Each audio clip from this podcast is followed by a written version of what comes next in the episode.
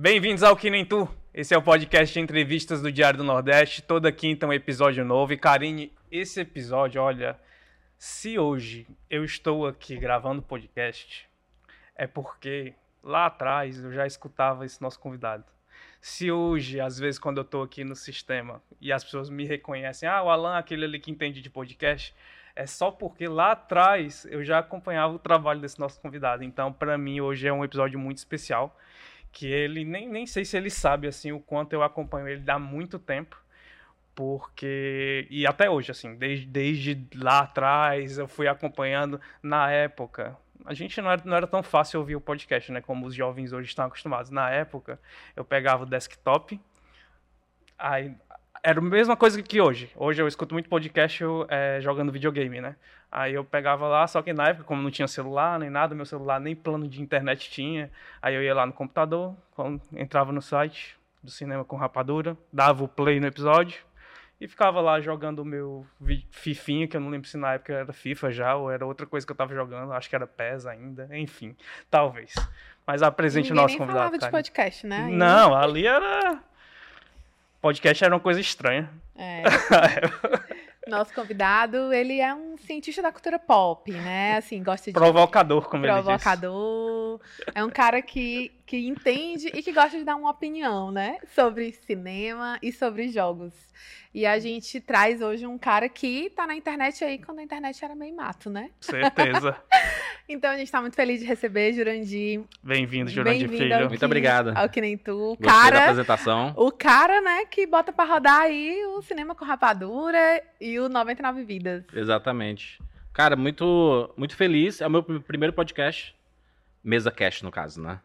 Porque existe até, inclusive, essa discussão. Acho que a gente vai conversar sobre isso também, né? Uhum. Uh, mas é meu primeiro mesa cash. É, fico muito feliz de ser aqui, porque foi aqui que é, é, muito do cinema com rapadura ganhou projeção. É, então eu tô feliz de estar na casa, de ter retornado, né, depois de tanto tempo. Acho que a gente tem histórias em comum aqui. Uhum. A gente vai conversar bastante e, cara, legal. Tô, tô feliz, tô pronto. Vamos nessa. Jurandir, é muito. A gente fala assim que. A gente já entrevistou alguns podcasters aqui e você desbrava a, área num, numa época em que podcast era algo muito diferente do que é hoje, né? Sim. É, você sempre carregou no nome do podcast o Nordeste, porque se você coloca Sim. o Rapadura ali, é. as pessoas logo associam que você vem do Nordeste. Em algum momento na tua trajetória à frente do cinema com Rapadura, à frente do Rapadura Cash, você sentiu que isso era uma, uma resistência por, por ser do Nordeste, por ser um programa do Nordeste, e às vezes eles acharem que não tinham alcance nacional, mesmo tendo? Com certeza, acho que todo mundo. É, é, a gente pode. A gente tem que fazer uma linha do tempo, né? Porque hoje talvez seja um pouco mais fácil você ser nordestino e, e criar seus programas e não ter mais essa, essa rejeição que tinha antigamente.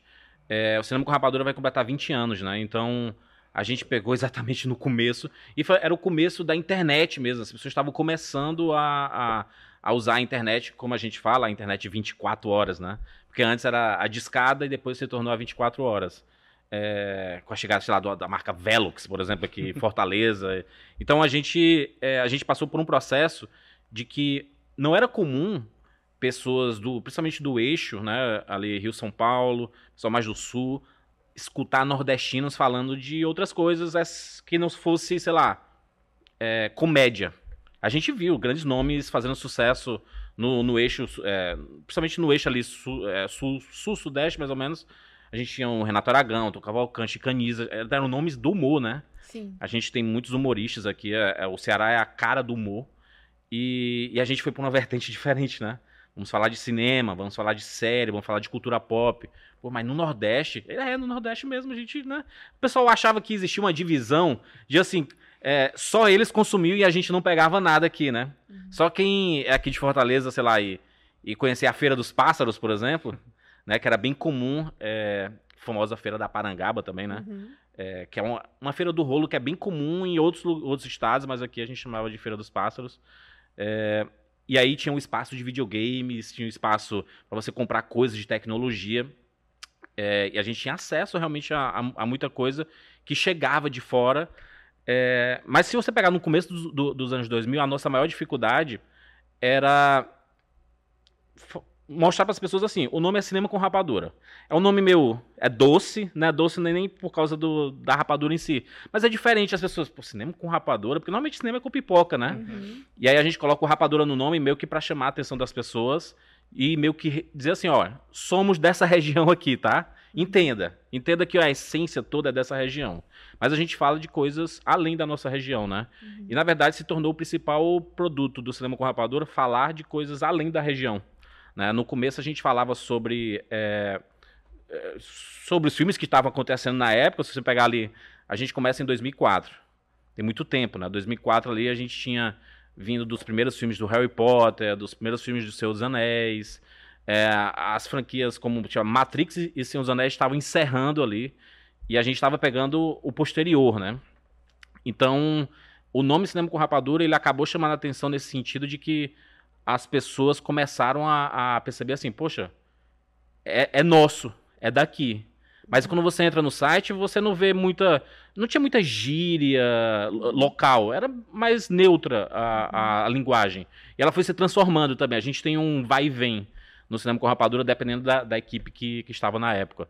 Então, sim, as pessoas escutavam o nome cinema com rapadura e já falavam assim: eu, peraí, que negócio estranho é esse daqui? E realmente a gente apareceu e causou uma estranheza na, nas pessoas mesmo, porque a gente estava falando das estreias da semana, dos, dos, é, dos filmes que estavam acontecendo, da, das notícias, com um sotaque nosso, com um sotaque cearense, nordestino. E essas pessoas meio que se espantaram. E aí é, a gente teve.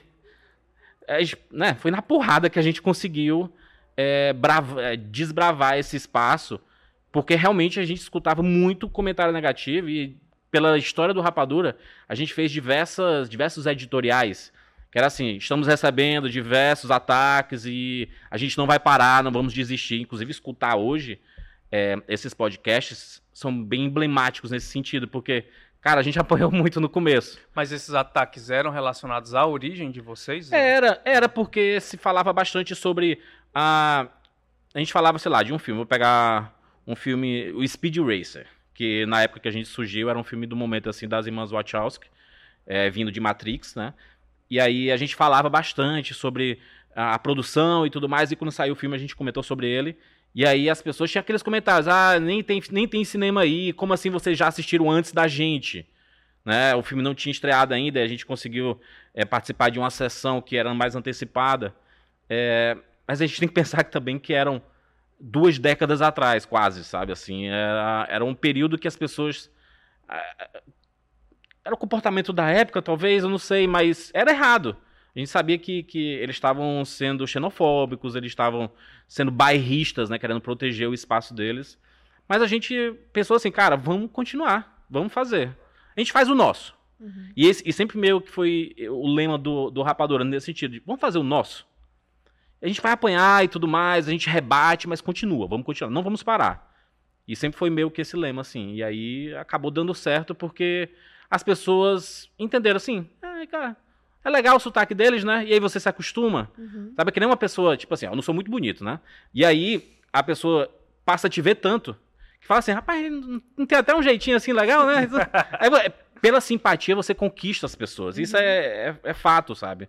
É, é tanto que a, a gente acabou, através do sotaque, através da, da forma que a gente falava sobre as coisas, porque a gente também queria é, é, diminuir um pouco como se falava sobre cinema. Uhum.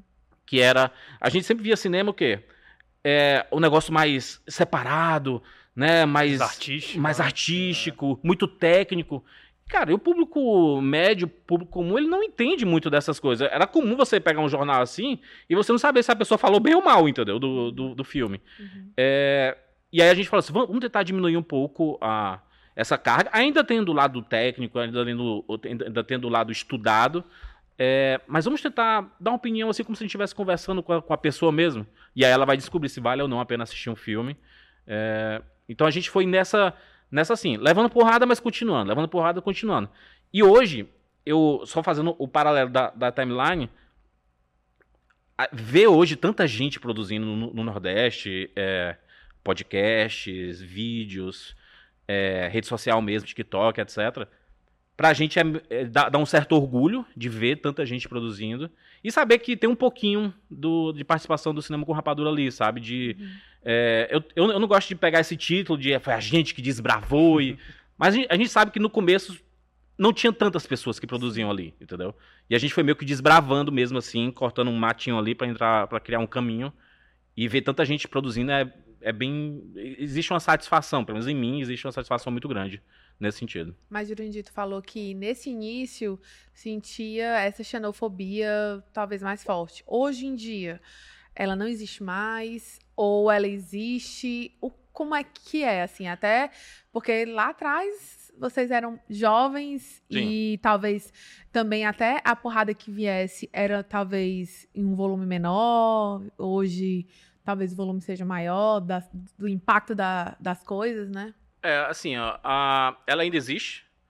Eu acho que vai ser difícil é, não existir, porque hoje em dia as pessoas existem formas de camuflar isso. Uhum. Né? É, é, que nem falar assim, ó, ah, vou ouvir esse podcast sobre Homem-Aranha no Aranha Verso através do Aranha Verso, né? E aí a pessoa escuta, ela dá play, tipo Spotify.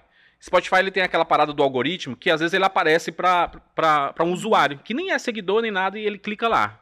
E aí ele escuta assim, dois minutos e já, e já, já dá pra ter noção do sotaque das pessoas uhum. e tudo. E aí ele fala assim. É. Aí para. Às vezes, às vezes, é, tem algo lá guardadinho que só de escutar você mora, sei lá, em outro lugar, você faz parte de outra região, de outros costumes, outra cultura. Você escuta um diferente e você.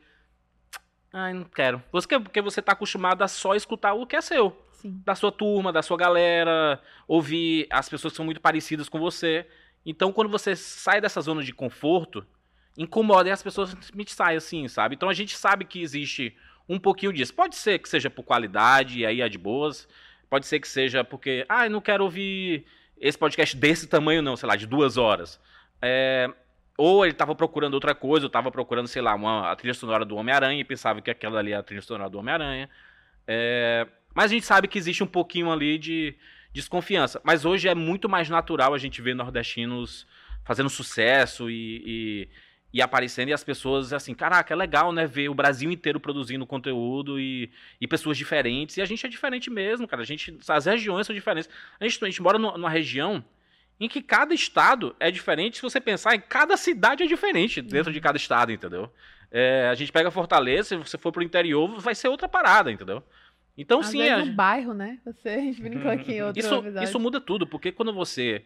É, se você pegar o, o, lado cultural, por mais que a gente tenha é, infâncias compartilhadas, sei lá, a gente viveu coisas parecidas em, em, vários lugares, a gente é bem diferente. A gente teve um costume, eles tiveram outros, uhum. é, e isso é bem espalhado. Então a gente sabe que realmente causa a, a, estranheza inicial, que não deveria causar, mas causa.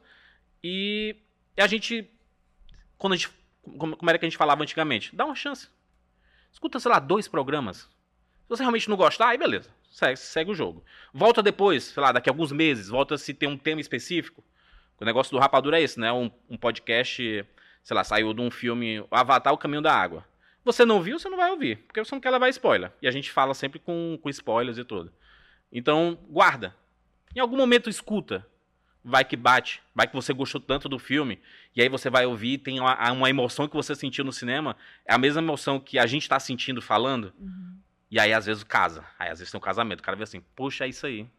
Através do sentimento, através da forma que, que você fala, que você comunica, é que as pessoas se identificam muito, né?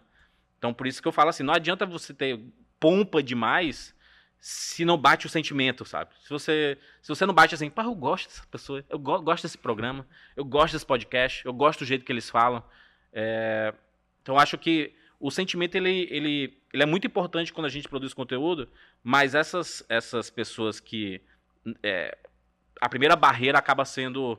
Hoje a gente tem. A, a na, na, minha época era o áudio, né? Era só o áudio, o áudio, o áudio. Quando aparece a imagem. Primeira coisa, você dá o clique lá e. Gostei não. Essa pessoa. Sabe? Às vezes você realmente é um comportamento quase que involuntário. Que se você for fazer, sei lá, análise, né? Você vai psicólogo, você vai descobrir algumas raízes disso tudo mas assim, acho que todo mundo que produz conteúdo tem que fazer a sua parte sabe? E bater de frente quando alguém chegar e falar algo que seja preconceituoso. É, E também a gente tem que ser. é, tem, tem que ter um pouquinho pé, pé no chão, porque a gente também erra, a gente também comete nossos vacilos, porque é, isso daqui que a gente faz, ele é um alvo quase, sabe? Assim, as, as pessoas às vezes estão procurando uma derrapada, uma frase torta para acabar com toda a sua credibilidade e tudo mais, mas quem produz há muito tempo já conhece essa área, Uhum. já sabe como, como, como acontece, como, como é o jogo. E aí você se adapta ao jogo, e aí a xenofobia, ela acaba ficando mais de lado, mas talvez pro público fica mais de lado, porque a gente tem muitos nordestinos. Uhum. Mas a gente ainda tem xenofobia nessa parte comercial, na parte de trabalho mesmo. Sabe? Do, de assim, de, de você ver uma ação específica acontecendo e só aquela meia dúzia. De Sim. sempre. Eu até Sabe? lembrei, né, Jurandir? Porque quem acompanha o cinema com a rapadura sabe de um caso clássico, que é o da época do Scott Pilgrim, né? Que Sim. Scott Pilgrim era um, era um filme que não ia ter lançamento previsto para o Brasil. Aí o Thiago Siqueira do Cinema com a Rapadura encabeça uma campanha para trazer para cá. Ok, consegue, mas aí não vem para Fortaleza, só em É. São Paulo. Mas é porque muito- tem, tem muitos, muitos estúdios que enxergam no cinema com rapadura esse viés nacional, né? É, que pra gente é muito importante pra nossa sobrevivência. é, a gente ser visto como um veículo nacional e pra gente é, é legal, é, é- é Uhum. bacana isso. É, por mais que eles saibam da, do regionalismo, do nome. O nome Cinema com Rapadura ele é muito conhecido, assim. Se for em agências, e nos estúdios e tudo, as pessoas conhecem. Elas, afinal, tem muito tempo, né? É, mas aí, quando eu, eu penso assim, a campanha, a campanha tem uma abrangência nacional. O Scott Pilgrim contra o Mundo é baseado na, na HQ e é o diretor, o Edgar Wright, que é um diretor que é muito querido pelas pessoas por causa do Baby Driver, do filme. É, e aí ele lança o filme, foi um fracasso nos Estados Unidos. E aí a Universal falou assim, não vou lançar em alguns territórios. E o Brasil era um desses territórios. E aí o Siqueira, que é muito fã do Scott Pilgrim, ele falou assim, caraca, vamos fazer uma campanha no Twitter? Isso é 2010, gente, né? Era o, se imagina, o Twitter hoje, né, faz o recorte aqui de 2010, o que era o Twitter. Não, não tinha tanto assim, mas era a rede social que estava começando a pegar as pessoas. E aí ele cria a hashtag Scott Pilgrim no Brasil Now. É... E aí Scott Pilgrim no Brasil agora, né? E aí a hashtag tá, tá, tá, tá, tá, tá, primeiro lugar do, do, do Trend Topics. E aí a Universal viu o movimento, viu assim, caraca, que maneiro, tem muita gente querendo assistir esse filme. Vamos lançar. Lançou em São Paulo. E aí o Siqueira de Fortaleza daqui não, não assistiu, né? Teve que assistir depois, né? Só. Mas ele poderia ter colocado, então, no Ceará. É, né? pra ver se A alcançava, hashtag né? aí foi, foi É. pro Brasil. Jurandir, e o cinema com rapadura, ele eu, eu associo muito, parece banda, né? Porque assim, como tá há muito tempo, é, também tem formações muito diferentes. É, e durante esse período de mudança de membros, mudança de integrantes, você tinha sempre algum medo, assim, e incerteza em relação a essas mudanças? Porque eu imagino que sempre que sai um integrante entra um novo, Sim. você fica com medo da aceitação em relação àquele É. integrante, se o pessoal vai continuar seguindo ou não. É, é, eu sou eu sou assim com banda, por exemplo, né? Eu, eu sei lá, escutava o, o Guns, depois que o, Ile- o Slash saiu, eu falei assim, não é mais o Guns N' Roses. Isso acontece bastante, né? Mas como é um projeto muito muito é, de muito tempo, né? São quase 20 anos, a gente teve diversas formações mesmo. é, o ponto em comum acaba sendo comigo, né? Uhum. É, eu permaneci desde o começo até, até hoje. E aí eu via que. Eu, eu sempre senti muito, tá? As pessoas acham assim, caraca, né? Saiu uma pessoa, entrou outra e tá tudo bem. Pra mim não tá tudo bem, tá? Eu vou processando, eu tenho meu tempo de processar, mas eu, eu, eu acredito muito de que eh, as, as pessoas, elas, elas gostam de acompanhar o projeto em si, sabe? É, e aí eu, eu, eu, eu, sou- eu sou muito grato às pessoas que fizeram parte do Cinema com Rapadura em qualquer época que seja, seja no podcast, seja no próprio site. É, o Cinema com Rapadura foi um projeto que demorou muito para ele se tornar viável comercialmente, mas ele sempre teve muito público, muito por causa da minha é, da, no- da minha da minha falta de tato, assim, de de entender como comercializar o cinema com rapadura. Porque público a gente tinha, a gente tinha, sei lá, 100 mil visitas por dia. E numa época que os sites eram visitados, isso era um Uhum. número absurdo, entendeu? Para uma área de cinema, para a área de cultura pop, nossa, era um número gigantesco. Por que, que eu não conseguia vender? Porque eu não sabia como vender. Eu, eu vim da, da, da parte de tecnologia, eu sou formado em sistema de informação. É, não tem nada a ver com marketing, não tem nada a ver com comunicação, não tem nada a ver com jornalismo.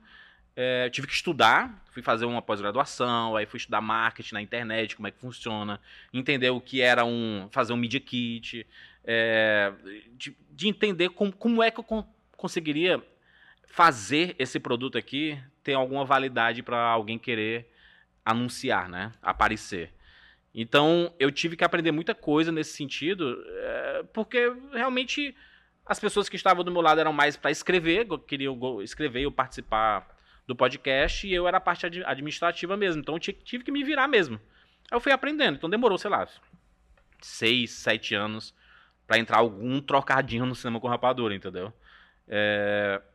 E aí é uma, é uma dor de cabeça muito grande, porque você tem uma cobrança dentro de casa, você tem uma cobrança dos pais, que eles vêm assim, e aí, esse negócio aí? Que tu vira as madrugadas aí, editando, é, publicando coisa e tudo, isso aí não vai virar, não acordava pela manhã normal, assim. Um, meu pai com o Diário do Nordeste, assim, colocando em cima da sua mesa. Ai, concurso novo. Apareceram concursos novos aqui, ó. De boa, só colocando assim, ó. Apareceu aqui, ó. Se interessa não? E aí, pra mim, era uma desmotivação, porque, cara, eu tô me dedicando muito para fazer esse negócio virar. Ao mesmo tempo que as pessoas ao meu lado, muito por minha falta de comunicação também, que eu não falava muito sobre sobre cinema com rapadura para as pessoas da minha família, é, ele, eles também não, não entendiam muito bem o que era que eu estava fazendo. Então era aquele negócio assim: eles não querem que eu faça e eu não me comunico. Então lascou, né? Então é, é, um, é, é, é um, é uma falta de choque, na verdade, né? Eles, a gente está indo para caminhos diferentes. E aí, quando. quando engraçado, quando eu dei uma entrevista para a TV Diário, falando sobre alguma, alguma estreia da semana, alguma coisa do tipo assim, e falando sobre cinema em si. Aí minha mãe viu isso assim: Meu Deus, como meu filho fala. Meu filho fala! Porque eu em casa eu era mais introvertido, assim, porque eu, eu sempre entendi que as pessoas tinham dificuldade de entender o que eu estava fazendo. E aí eu também não queria falar, tipo assim, você nunca vai entender, isso é coisa uhum. da, da, juventude, né, dos jovens. Internet é uma parada que a, as, as gerações Hoje em dia é muito mais fácil a gente ver gerações diversas consumindo internet, hum. mas uma, 15 Caramba. anos atrás era bem, bem diferente, entendeu? Até porque o acesso era diferente também, né? É, então eu vi essa, essa, essa falta de empolgação deles e há muita empolgação minha de desanimar e me reanimar, desanimar e reanimar. É... Eu ia perguntar pra ti, aí tu falou dessa história do jornal, né? É. Ah, olha, concurso. E quando foi pro jornal, o cinema com rapadura, aí tu jogou a coluna lá na... Pois é. São. É porque hoje em dia, quando a gente fala jornal, revista e tudo mais, ela tem um outro tipo de valor para as pessoas. Cara, 15, 20 anos atrás, era o status. Hum. Era o status você aparecer num jornal, é, você dar uma entrevista, você aparecer na televisão. Era assim, caraca, meu Deus do céu, virou. Vingou o negócio. Uhum. Nem sempre vingou, né? Às vezes você deu uma entrevista, você não deu nem um tostão e, e é isso aí, segue o jogo. Mas o status, para as pessoas entenderem quem é mais é, offline, né, da, é, é mais do, do, do, do, comum, assim como era antigamente, que era receber o jornal todo dia, e aí toda semana receber uma revista. Aquilo ali que era o status. Estar ali era famoso. Uhum. Né, tava fazendo sucesso. E aí pra gente, a gente, a gente começa em 2004, dentro do Cine Ceará, basicamente, assim, do, do festival. E, e, é, e é curioso porque o, a gente começou falando, sei lá, de Velozes Furiosos, de Senhor dos Anéis, Matrix e tudo. E a gente, falou, a gente viu assim, cara, vai ter um festival de cinema aqui, aqui em Fortaleza. Vamos começar os trabalhos aqui da gente, sei lá, ir pro festival, tentar uma entrevista, vai que alguém vê o nosso trabalho, assim. E aí acessava lá, o Cinema com, o cinema com Rapadura tinha Velozes Furiosos e o filme cubano que passou no, no, no, no, Ceará. E aí era um choque também. As pessoas, inclusive na, na época que começaram a, a visitar por causa do festival, olhava assim, poxa, deve ser um site que fala do, de festivais de cinema do Brasil.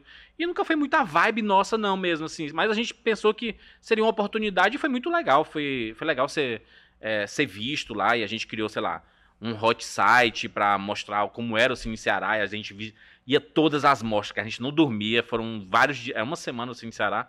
Todos os dias de manhã a gente estava lá e ia embora uma da manhã produzindo conteúdo, tirando foto, a galera, capa, os meninos do Rapadura, né? Os rapadores, eles chamavam a gente assim, né? Os rapaduras aí que a gente ia com aquelas camisetinhas, bem começo de site, né? A gente com aquela camisetinha do, do, do, do cinema com rapadura. E aí isso chamou a atenção das pessoas, até que alguém do, do, do Estadão viu o cinema com rapadura, viu o projeto e falou assim, ele fez uma notinha que saiu no, no, no Estadão e saiu no site, no, no jornal mesmo, assim. Ah, no, no, Ceará existe um site de cinema que tá chamando muita atenção das pessoas, não sei o que, tarará. Os três meninos, que era eu, Regis e o Bruno, que na época a gente fazia faculdade de sistema de informação juntos. E aí, e eles cobrem todo o negócio, que aí o site, cinemacorrapadura.com.br barra em Ceará, uma coisa assim. A gente, caraca, saímos no Estadão lá em São Paulo, que loucura, não sei o quê. O Diário do Nordeste viu isso daí. Um pouquinho depois, o Diário do Nordeste viu assim, caraca, realmente estão começando a se tornar um pouquinho conhecidos. E aí a gente veio dar uma entrevista pro, pro Diário do Nordeste, acho que era pro, já, já era pro Caderno Zoeira, é, falando sobre o site. Eles foram lá na, na, na, nossa casa e tiraram foto, a equipe, não sei o quê. E aí, um pouco tempo depois, a gente recebeu o convite para fazer uma coluna semanal no, no, na, no Zoeira do Cinema com Rapadura. Que a gente falava de alguma. A gente fazia uma matéria, matéria curtinha de, é, de uma página né, do Zoeira. O Zoeira uhum. quadrada, assim, né, uhum. né? Uma páginazinha era, era nossa. E aí a gente falava fazia uma matéria específica, fazia umas notinhas, uma, uma, umas rapidinhas, e tinha um, um personagem que era o, o, Panelada. A gente tinha um personagem que era bem característico, ele se vestia. Era a Karine que dublava o Panelada, né? Não, não dublava não. Mas eu trabalhava no Zoeira e a é. gente recebia uma, o conteúdo da coluna é. e a gente colocava na página e tudo. A gente recebia as perguntas e aí colocava lá o, a pergunta e a resposta, né? E era uma área muito popular do cinema com rapadura, que era o Panelada Responde. É. Escolhi o Panelada, tinha roupinha diferente, é, tinha os personagens. Estreava Batman, ele tava vestido de, de Batman. Batman é. Ia estrear, sei lá, na, na, época do 300, que estreou em, em 2006, ele tava vestido de Leônidas, assim, sabe? Só de sunguinha, é. com a espada e tudo. Então a gente meio que caracterizava ele e era legal porque era a nossa forma de interação com as pessoas, né? A gente tinha um sistema no site que a pessoa só preenchia lá e mandava. E aí, qualquer pessoa da equipe que tivesse hum, é, é, disposto poderia responder as perguntas. E era publicado automaticamente, assim. E era uma época que, como a gente. Esse, esse foi um diferencial nosso. A gente, é, alunos de sistema de formação, é, entendendo tecnologia, programação e tudo mais, a ideia era colocar em prática tudo que a gente estava aprendendo. Então o site ele não era feito na mão, ele tinha um sistema por trás. Era tudo automatizado, sabe? Então quando a gente, ele mandava a pergunta, a gente recebia na, na caixa de e-mail e no próprio sistema nosso. E aí, quando a gente respondia a pergunta, o cara recebia um, e-mail falando assim: olha, sua mensagem foi publicada. Aí ele iria lá pro site. Então gerava engajamento legal, sabe? Assim, a gente recebia, sei lá, mil perguntas por semana, assim. Era muita, muita coisa e, obviamente, muita coisa repetida e tudo. Mas a gente fazia questão de responder tudo. Aí, a, na, na coluna do diário, a gente trouxe um, uma por semana, né? Pegava uhum. uma, assim, às vezes relacionada ao tema da, da semana mesmo, assim, respondendo alguma dúvida e tudo. Era meio vibe, sabe? O que é revista de videogame antiga. Que é, sempre tinha uma área da, do leitor, que o pessoal mandava desenhos e mandava assim uma pergunta: Ah, como é que eu passo da fase, não sei o que e tudo mais. A gente trouxe isso pro, pro, pra coluna do, do diário, foi bem legal mesmo. Jurandir, é, lá atrás, né, vocês como a Karine brincou no começo, né? Vocês estavam desbravando o mato. Na época, vocês tinham dentro de uma área é, que obviamente a gente às vezes não trata dentro do digital muito uma área de concorrência, principalmente nessa Sim. área de podcast. Né? Na época, vocês concorriam o quê? Ali com o Nerdcast, que ele ia fazer uma resenha de um filme da mesma forma que vocês também iam fazer. Embora eu acho que sejam muito diferentes os dois, né? quando vão analisar um filme. também. Eu acho que é muito diferente. É... Hoje, é uma galera que é, faz. muita gente. E aí, assim, como é que você foram assim pensando, meu Deus, como a gente vai continuar se tornando é, relevante depois de tanto tempo com um público que nos acompanha lá atrás, que também é. esse, muito desse público eu acho que já envelheceu junto com vocês. Já envelheceu. De vez em quando eu faço uma pergunta assim: quem escuta o Rapadura Cast desde o começo? Aí diz assim: estou com vocês há 14 anos. e aí, eu, meu Deus do céu, né? Era o Alan, era É, por aí, por aí. É, era o quê? 2006 eu tinha 16 é. anos, que é quando acho que eu começo a. É. E, enfim, como é que hum. vocês foram lidando com essa, essa esse desafio de continuar se mantendo relevante no podcast. Eu sei que mais na frente ali vocês vão explorando outras coisas, como Sim. vocês hoje também fazem muita coisa no YouTube, é. né? Eu, eu sou muito cabeça dura é, com as novidades. Então, quando começou a surgir o YouTube, por exemplo, eu, eu, a gente criou um canal do Rapadura lá em 2007. E a gente, vamos entrar pro, pro vídeo? Não, nós vamos permanecer no podcast. A gente criou aquele negócio, quando surge uma rede social, você entra para registrar o, o, o, nome. Só para ter o registro, Só para ter né? o nome, né? E a gente não, não postava, a gente nem tinha equipamento na época e tudo. Tinha um participante que era o Maurício no, no podcast, que ele, ele sempre amou é, vídeo, aí ele criou o, o projeto dele próprio, que era o cabine celular que ele chegava no final do, do, do, filme, ele dentro do cinema, ele pegava lá o Nokia dele, na época. É, gente, é porque 2007 era outra parada, entendeu? Era bem diferente essa parada de celular, o contato que a gente tinha é, com o celular era outro, sabe? É, e aí ele chegava no, no filme, era aquele Nokia N95, e falava assim, chegamos aos créditos do filme e tal. E aí ele se filmava e dava uma opinião e postava no, no YouTube, aí começou a fazer sucesso e tudo. Aí ele, poxa, vamos, vamos fazer um canal do, do Cinema com Rapadura e tudo. Eu, não, não, vamos. Podcast. Focar no podcast. Vai dar certo isso daqui. Vai, um, dia, um dia vai vingar. e eu sempre acreditei em que o, o momento do, do podcast ia chegar.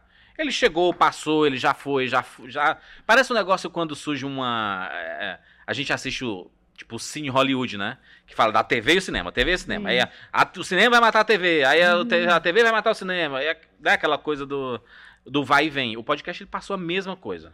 Né? A gente teve diversas ondas. E acho que o mais importante do, do Rapadura e que ele se tornou relevante, além de a gente ter uma, uma certa rotatividade da equipe, isso ajuda também para dar uma refrescada nos assuntos, né? Porque quando você acompanha, sei lá, um, um podcast e alguns assuntos eles, eles, eles se, se esvaem assim, porque você já falou sobre aquilo. Ah, vamos fazer sobre, vamos falar sobre o Senhor dos Anéis. A gente tá falando, falando, falando, aí faz dois, três podcasts sobre o assunto.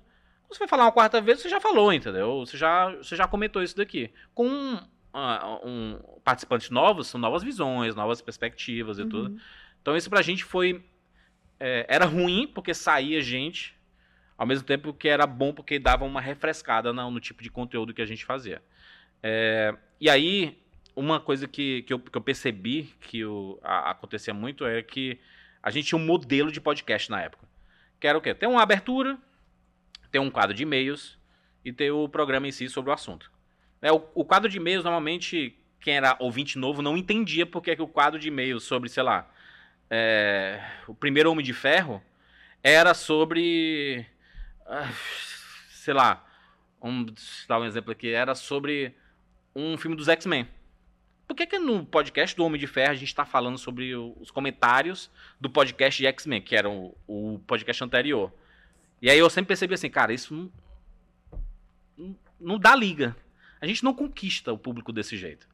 Primeiro porque a gente começa o programa, a gente passa 15 minutos no quadro de e-mails e só vai começar daqui 20 minutos. Era outra época também, né? Uhum. Hoje em dia as pessoas estão mais acostumadas porque elas simplesmente passam, ah, não quero ouvir isso aqui não, e passa, bota lá na frente tudo.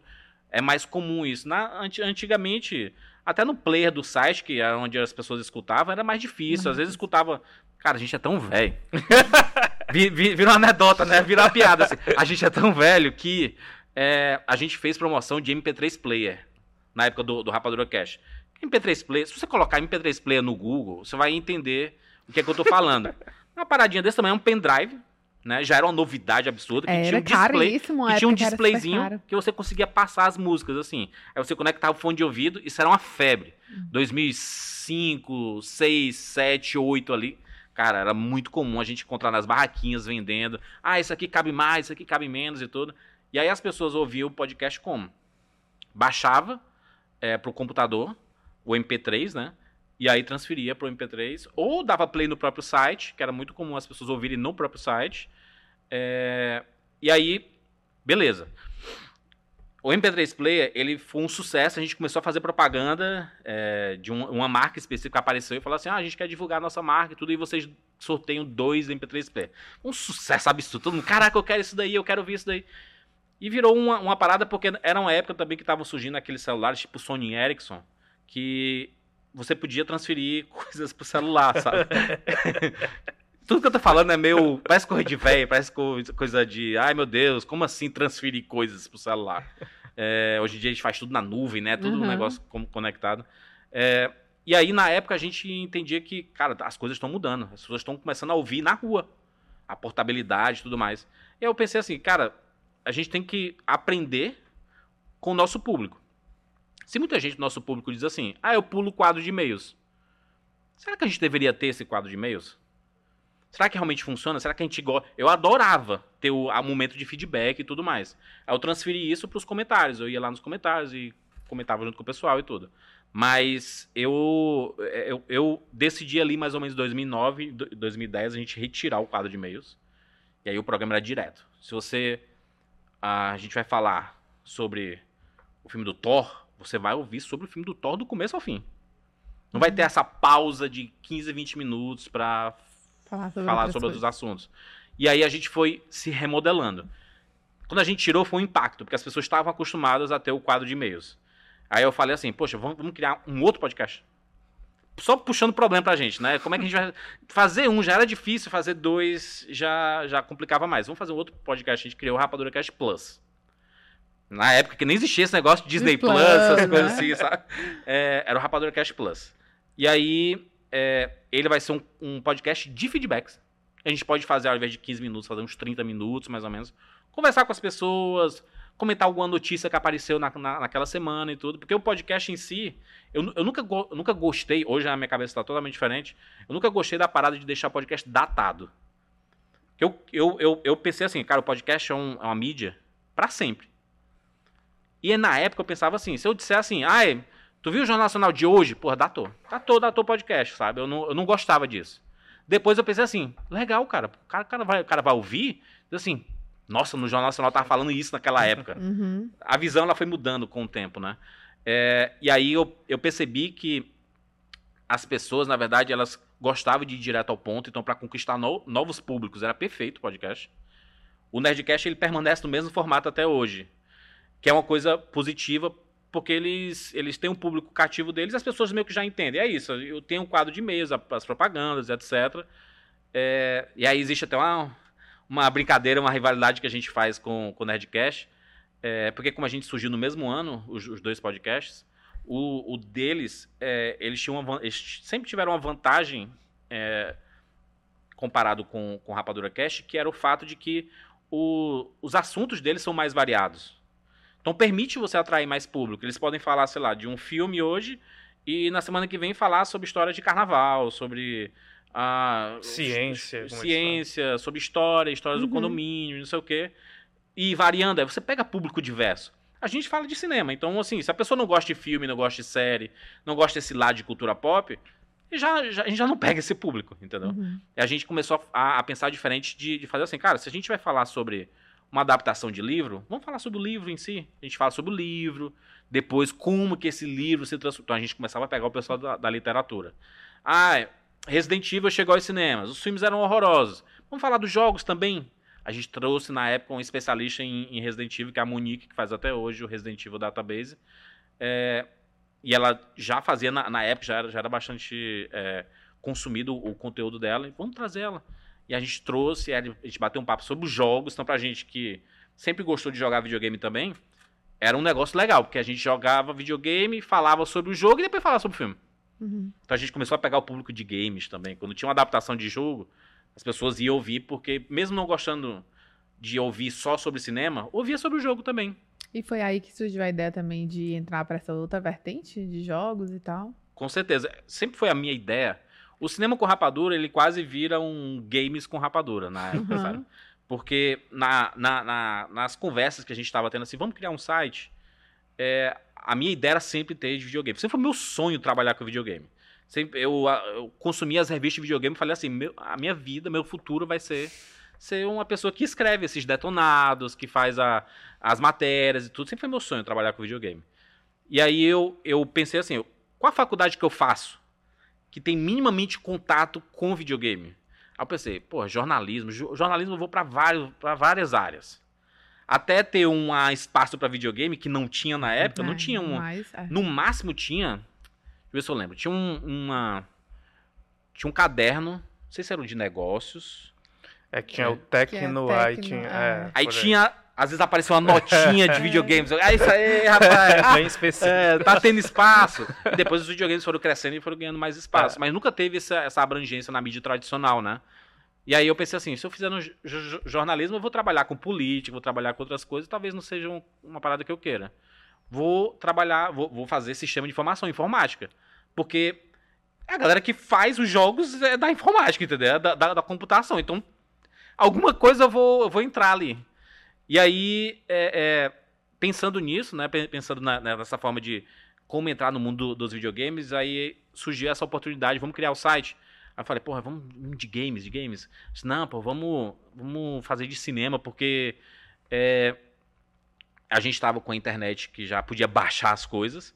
A gente tava baixando filme, série. Era a época que explodiu os seriados, tinha 24 horas, o Lost tava surgindo. Tinha um monte de série legal e a gente tinha um site de legendas e tudo. Pô, vamos falar sobre cinema, sobre filmes. Aí a gente assiste, a gente baixa os filmes, assiste tudo, comenta, faz as matérias. Aí, pô, legal, legal. Eu, eu sempre gostei também, então vamos- nessa. E aí ficou meio frustrado a parada do videogame, né? Aí eu deixei de lado um pouco. Aí fui fazer as outras coisas do cinema, de cinema, cinema. Chegou um momento assim que eu tava muito sobrecarregado, que eu pensei assim, eu era eu que editava, eu editei o Rapadura Cast por 10 anos. É, foi muito tempo editando, sabe? Porque quem, quem escuta um podcast, sei lá, de uma hora e meia, duas horas, não tem noção do que é uma edição artesanal, que a, a nossa edição é artesanal, não é, não é assim. Deu play, é, deu, deu rec, gravou, encerrou, você corta e publica, não. A gente bota as inserções, bota as musiquinhas, bota os efeitos, Uhum. tem as vinhetas, tem as transições, tem as músicas de fundo. Então, eu, eu sempre entendi. Desculpa estar misturando os assuntos, tá? Mas é porque os assim assuntos mesmo. eles Eles são. se assim. misturam. É, eu sempre entendi que o podcast em si, ele tem que ser um, é um experi... A gente só tem um áudio. O podcast tradicional. A gente só tem um áudio para pegar a pessoa. É, quando você só tem um áudio, tem que existir algo ali que possa cativar. Se a gente vai editar, se o nosso podcast é editado, cara, a gente tem que fazer valer o editado. Então, assim, quando eu estiver falando de De Volta para o Futuro, tem que estar a musiquinha de Volta para o Futuro de fundo. Porque é o cara assim, ah, eles estão falando de Volta para o Futuro. Aí começa. Aí você começa a, a vir aquela, aquele negócio da nostalgia. Caraca, o filme da minha infância, a música ela traz isso, o sonzinho, o efeito, né? Porque você tenta garantir a imersão de quem tá ouvindo. né? Exatamente. A minha ideia com o podcast sempre foi essa. Eu vou, a pessoa que está ouvindo ela vai ter uma imersão. É, com o tempo ficou mais difícil de fazer isso por causa de direitos autorais, porque existe um, o tempo que se pode colocar as músicas. Você vê que no começo do Rapadura Cast a gente colocava bastante. Ah, tipo assim, ai, lembra daquela cena lá do Clube dos Cinco que é, eles estão discutindo sobre os pais? Pá! Ceninha do Clube dos Cinco. Só o áudio mesmo. Eles. Então a gente meio que casava já isso. Era imersão mesmo. A pessoa, a pessoa lembra do filme. Eu acho, eu acho esse modelo de podcast o ideal. O ideal, é, hoje em dia, utópico, né? Modelo de, de, de podcast. Mas aí quando, quando a gente percebeu que é, é, eu, eu tava ficando sobrecarregado, 10 anos editando, é, no caso ali em 2009, 2010 mais ou menos, eu já tava assim, eu tava daquele jeito que chegava quinta-feira à noite, era o dia de me dedicar 100% pra edição. Aí acabava sexta, 8 horas da manhã. Virava 3, aí o pessoal da, da edição aí sabe como o trabalho de editor é brabo, é brabo. O pessoal que trabalha com vídeo, com áudio, cara, é muito de- desgastante porque você repete muito. Você fica lá, ah, vou ver se ficou bom. Aí editor, editor, é isso. Mas vamos, vamos ver se não tem nenhum, nenhum estalo, nenhuma. Aí você repete, repete, repete. Então, é um trabalho que realmente é, ele é desgastante, mas ele é muito recompensador no final. Quando você vê assim, tá aí, tá pronto. Olha que bonito.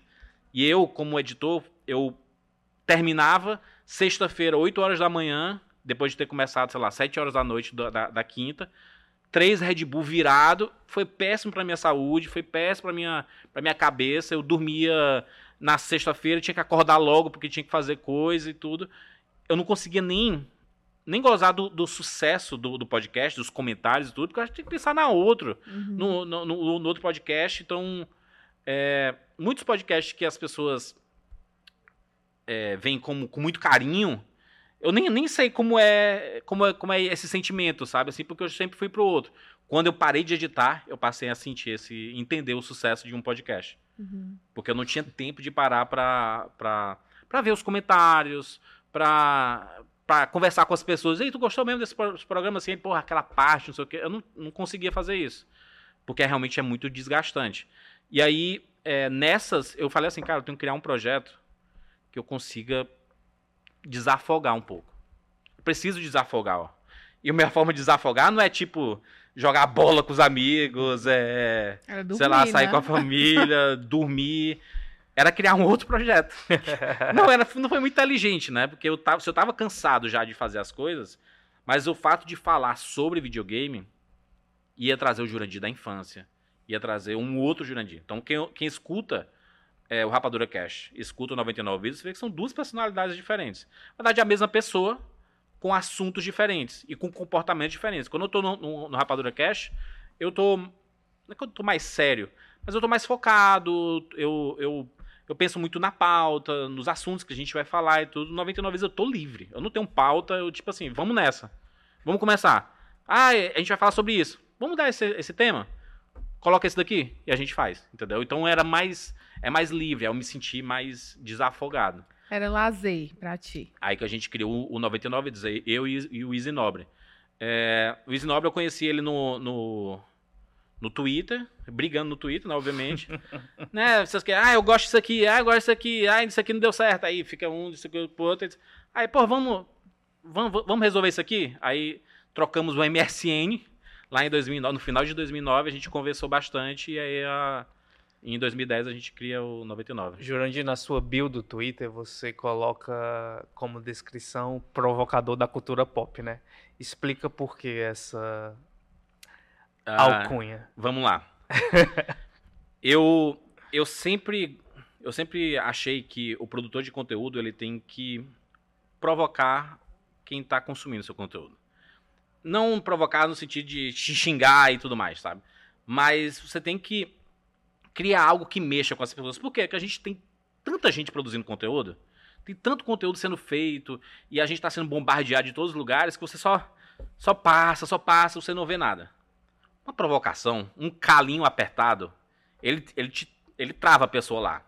Então eu sempre gostei de fazer é, pequenas provocações na minha área específica, né? De falar de games, falar de cinema e tudo. Então, é, principalmente nessa rivalidade que tem entre Marvel e DC, eu gosto muito de dar uma espinzinhada em um e outro. Aí a pessoa acha, ai, comprado pela DC, só fala mal de filme da Marvel. Aí depois, assim, meu Deus, só fala bem de filme da Marvel, filme da DC, não... aí vira esse negócio. Mas eu gosto de dar um- uma provocada, nem sempre é com o objetivo de ser ah, de ser maldoso ou alguma coisa do tipo, não. Mas eu gosto de dar uma uma é, tipo assim, de um calinho assim de um filme que, cara, quando você escuta alguém falando mal de um filme que você gosta, você já fica assim, né? Ai. Alguns querem ver até onde você vai, outros falam assim, não quero consumir isso daqui. Uhum. Mas quem fica entende um pouco a provocação. Que é assim, eu quero provocar pra você. é, não, não, não existe nada pior do que a indiferença. Uhum. O produtor de conteúdo é péssimo que as pessoas sejam indiferentes com o seu conteúdo. Porque, tipo assim, você fala algo e ninguém tá nem aí. Você falou algo que seja impactante, não teve um comentário, não teve uma curtida, Uhum. não teve um engajamento. Então eu, eu acredito que a provocação bem feita, às vezes, né, a provocação não, não é bem feita, né? Uhum. É, às vezes sai meio torto mesmo e você comete seu- seus vacilos. Isso é comum. Principalmente quem está muito tempo fazendo, você vai se deparar com situações que, que são desfavoráveis para você. Que você pensou em fazer algo e fez, e fez outra, sabe? Uhum. É, mas eu gosto de dar uma provocada. Em qualquer situação, assim, eu- a, a gente sabe que é, em linhas editoriais a gente consegue ser imparcial e consegue ser muito parcial. Quando você dá destaque para algumas coisas, tipo, o Homem-Aranha no Aranha Verso fez muito sucesso, tô datando o podcast, tá? Mas é, fez muito sucesso no cinema. E aí todo mundo fala, caraca, que sucesso, absurdo, não sei o que, tarará. Se você pode, você pode colocar assim, ah, esse filme estreou é, e ele foi inferior ao primeiro em bilheteria. Você escolheu o que você quis fazer. Ou você enaltece o sucesso, ou você coloca assim. Foi bom, mas não foi tão bom assim. Uhum. Então há uma escolha Sim. editorial ali, sabe? Da, da linha que você quer seguir. E a provocação, ela faz parte disso. Mas, Mas, essa, é, essa é- provocação, né, Jurandir, te Hum. coloca, às vezes, por exemplo, você provoca não só dentro do, do conteúdo em si, né? Uhum. Mas você provoca, às vezes, sem querer passar pano para algumas empresas, como a gente já conversou em alguns momentos, assim. E, e, e isso, em algum momento, te colocou em tretas que você não queria, assim como te colocou também é, em alguns momentos em que você viu ter portas fechadas por causa disso, assim? É a minha vida. Essa, essa é a minha história. Resumir minha História minha história. minha história na internet é exatamente essa. Porque é, por, por produzir conteúdo há tanto tempo, principalmente se- sendo daqui do, do, do Ceará, é, eu vi muitas portas sendo fechadas desde o início. Existe um caso emblemático de um estúdio que queria fazer uma propaganda lá em 2007. Queria fazer uma propaganda no podcast, ia ser o nosso, nosso, primeira, nosso primeiro comercial. E era o lançamento de um filme. E aí falou assim: ah, a gente quer fechar com vocês, ligando, né? Uma coisa absurda, ligando. Naquela época se ligava, né? É, e aí falando assim: ah, a gente quer fazer com vocês, manda pra gente os valores e tudo mais. Ah, aí a gente. Aí, aí vocês vêm assistir o filme antes pra vocês falarem e tudo. É, aí ela, beleza, mas a gente tá em Fortaleza lá. Ah? Vocês não são daqui de São Paulo? Eu disse, não, a gente, o, o cinema com rapadura é de, é de, é de Fortaleza. Ela, então vou dar. Eu, eu, eu te retorno já já, pode ser? O já já nunca mais ouviu o retorno. Então, assim, a gente recebeu algumas portas fechadas por ser do, do Ceará. É, essa história, ela, ela é. Ela faz parte da essência de todo o, Ra- o Rapadura. Por quê? A gente teve diversas oportunidades de ir para São Paulo, o cinema com rapadura em si. Para São Paulo, porque lá é o lugar onde tudo acontece. A gente sempre escuta isso, né? Tudo acontece em São Paulo e realmente os eventos é, é mais fácil para as empresas te chamarem para as coisas e tudo. E eu sempre eu sempre tive o sonho de ir para São Paulo, até mais ou menos 2010, 2011. Que aí eu percebi assim, cara, se eu for para São Paulo, eu vou ser mais um veículo no meio daqueles bolos de veículo que eles vão ter que selecionar. Se você tem 40 veículos e só cabem 10, eles vão selecionar as 10, os 10 veículos que vão, entendeu? É, ou seja, a oportunidade, a, a chance da gente ficar de fora já é muito grande.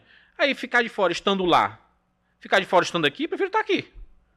Prefiro estar aqui. E aí eu fui colocando isso na cabeça. Cara, a gente tem que fazer as pessoas, os veículos olharem para cá. O Brasil é muito grande, gente.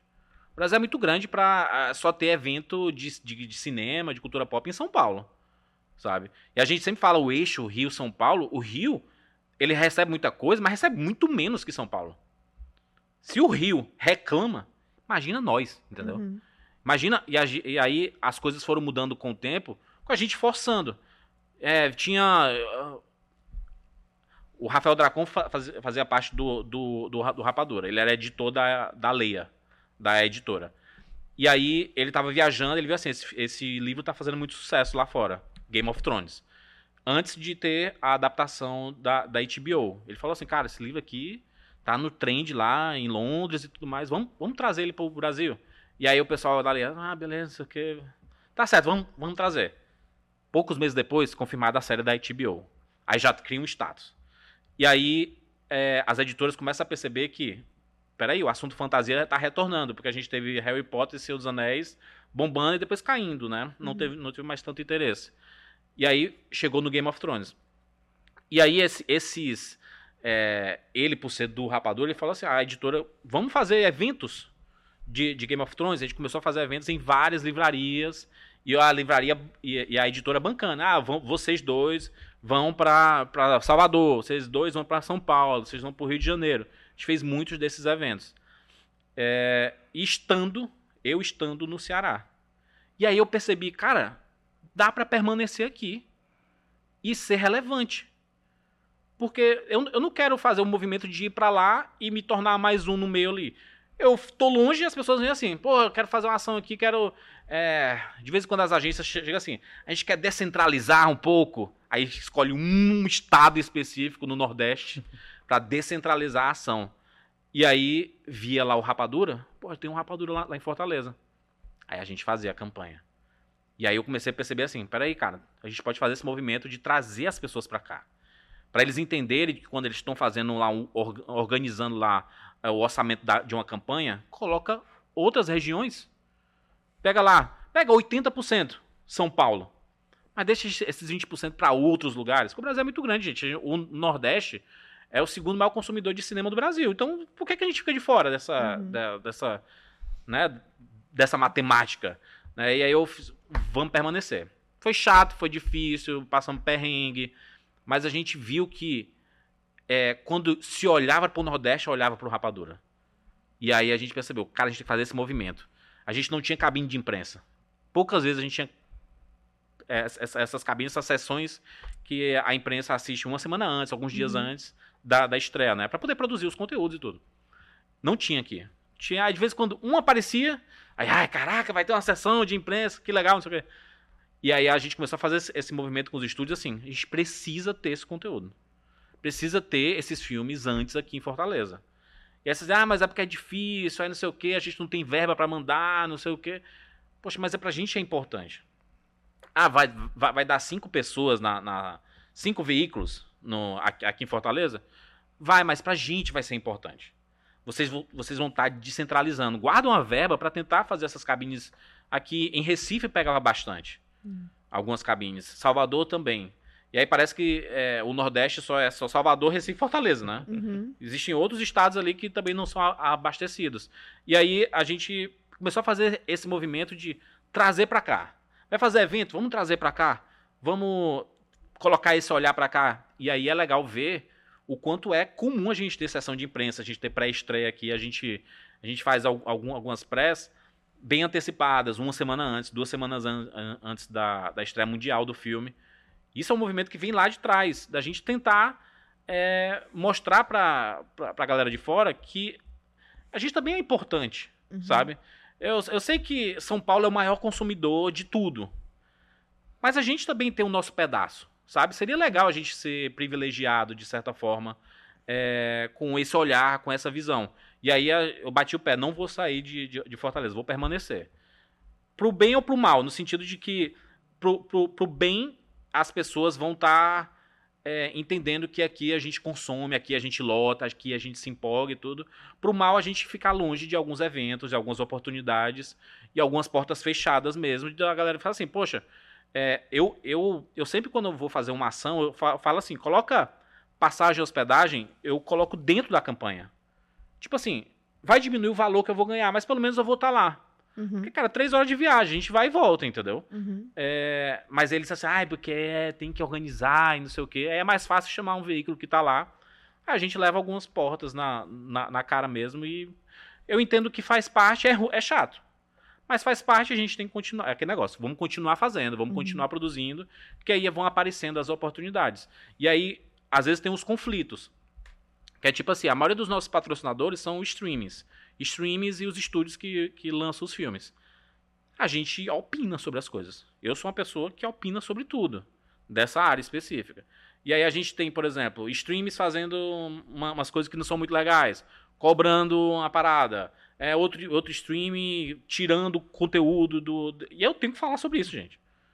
E aí eu falo, e aí o que é que o meu comercial fala? Juras, recebi um e-mail aqui né, da assessoria e tal, dizendo que você falou mal, repercutiu muito mal lá dentro, não sei o que e tudo mais. Aí eu sempre falo, cara, eu não posso deixar de opinar. É um assunto que as pessoas querem ouvir uma opinião, entendeu? E aí, de vez em quando, dá pra fazer uma, uma amenizada, dependendo da situação, que se não for algo muito grave, dá pra dar uma, uma suavizada. Mas tem, tem formas que. Tem, tem coisas que acontecem que não dá pra não falar. Porque senão você deixa de ser relevante, né? E aí tem a sua credibilidade, você tá tanto tempo produzindo conteúdo que as pessoas sabem que você vai opinar sobre aquilo. Uhum, E é o motivo do porquê eles te procuram. uhum. Porque eles querem ouvir a sua opinião so- so- sobre aquele assunto. Então, eu, eu, eu tento medir um pouco. Né, depois, de- eu, eu tô, né, eu já, já tô passado um pouco na casca do alho nesse sentido de dá pra segurar algumas coisas, às vezes é só pro birra mesmo, assim. Me cortou daquela ação, né? Se prepara. Uhum. E aí eu sei que essa, essa birrinha não é legal em termos profissionais, mas é, faz parte do jogo também a gente entender como é que funciona tudo. E é muito chato, é muito difícil. É uma coisa invisível pro público.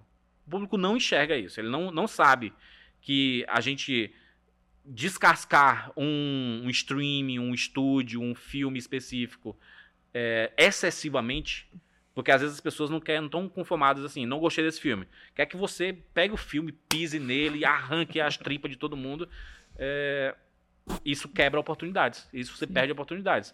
E aí, pro público que só consome, beleza. Pra gente é não, não ter um prato de comida em casa, não, né, você não ganhar. Você não, é o trabalho, gente, né? É, quando as pessoas com- começarem a diferenciar que o trabalho de internet é trabalho, é, as pessoas vão, vão entender que realmente você faz algumas concessões, né? Não tem jeito, né? Jurandir, mas você falou aí de algumas provocações, né, assim, que tem impacto, inclusive, positivo coletivamente, né, assim, de, de trazer coisas pra cá e tudo.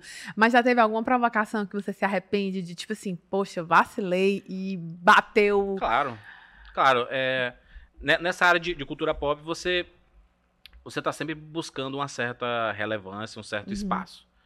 É, a gente nunca sabe quando é que um assunto vai reverberar mais do que o outro. Tem alguns assuntos que são mais trend, assim, que você sabe Uhum. que eles vão bombar. Tem outros assuntos que não. Mas, é, por exemplo, eu já eu es- eu escrevi um, um artigo alguns anos atrás que era falando sobre. é, sobre. Eu, eu, eu queria falar sobre a segurança nas salas de cinema, porque a gente estava vendo aqui em Fortaleza, principalmente, muitos assaltos, assim, principalmente daquelas sessões noturnas que acabam Uhum. 11 horas, meia-noite e tudo, e não Uhum. tinha mais segurança no shopping, não tem mais nada e tudo. E aí tava rolando aqui, aqui em Fortaleza. Aí eu comecei a escrever um artigo sobre esse assunto que entrou no viés social. Que eu não conhecia.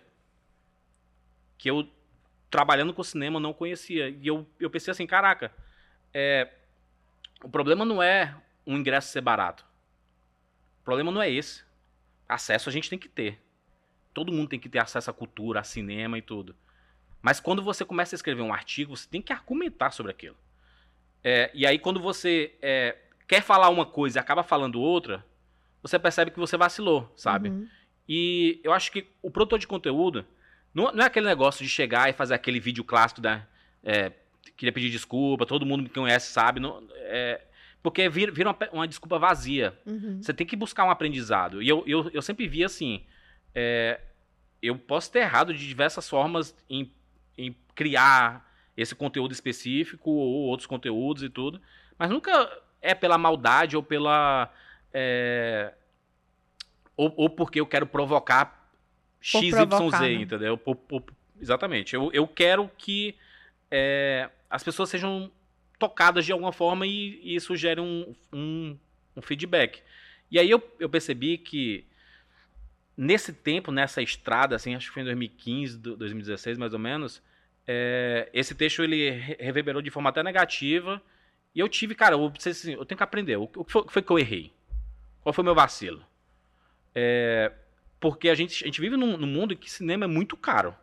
Ele não é caro agora. Ele sempre foi mais elitizado o cinema. Hoje tá absurdo. É. O preço de cinema tá absurdo. Se você, tem, se, se você é, é, pai, mãe e tem filho, assim, você vai pro cinema, você gasta 100 reais ali suave, sabe? É, e eu acho que não deveria ser assim. É, tive que aprender muito com, com esses tropeços, porque quando a gente é, produz conteúdo, a gente também está se desconstruindo, né? A gente vai conhecendo as realidades e tudo. É, podcasts, por exemplo, eu tô. O, o Rapadura Cast tem 17 anos. É muito tempo. E é época diferente. O que se falava lá em 2006 não se, é diferente do que se fala hoje, entendeu? Uhum.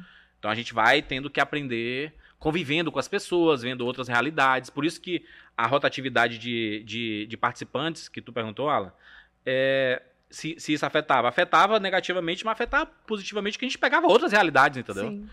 Então, vinha gente que morava fora do Brasil, participava, tinha. Aí a gente começou a ter muitas mulheres participando do Rapadura Cash.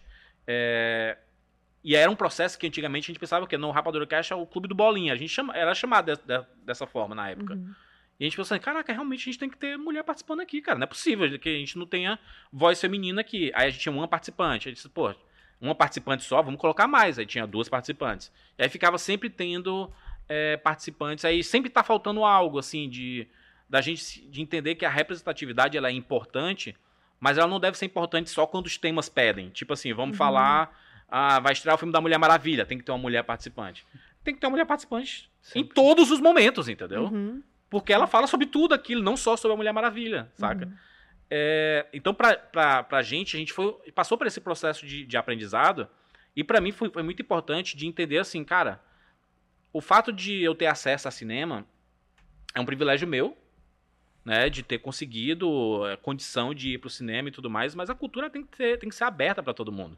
A gente sabe que a cultura transforma as pessoas. É, as pessoas. Aí fala assim, meu Deus, um filme vai mudar. Um filme muda a vida da pessoa, cara.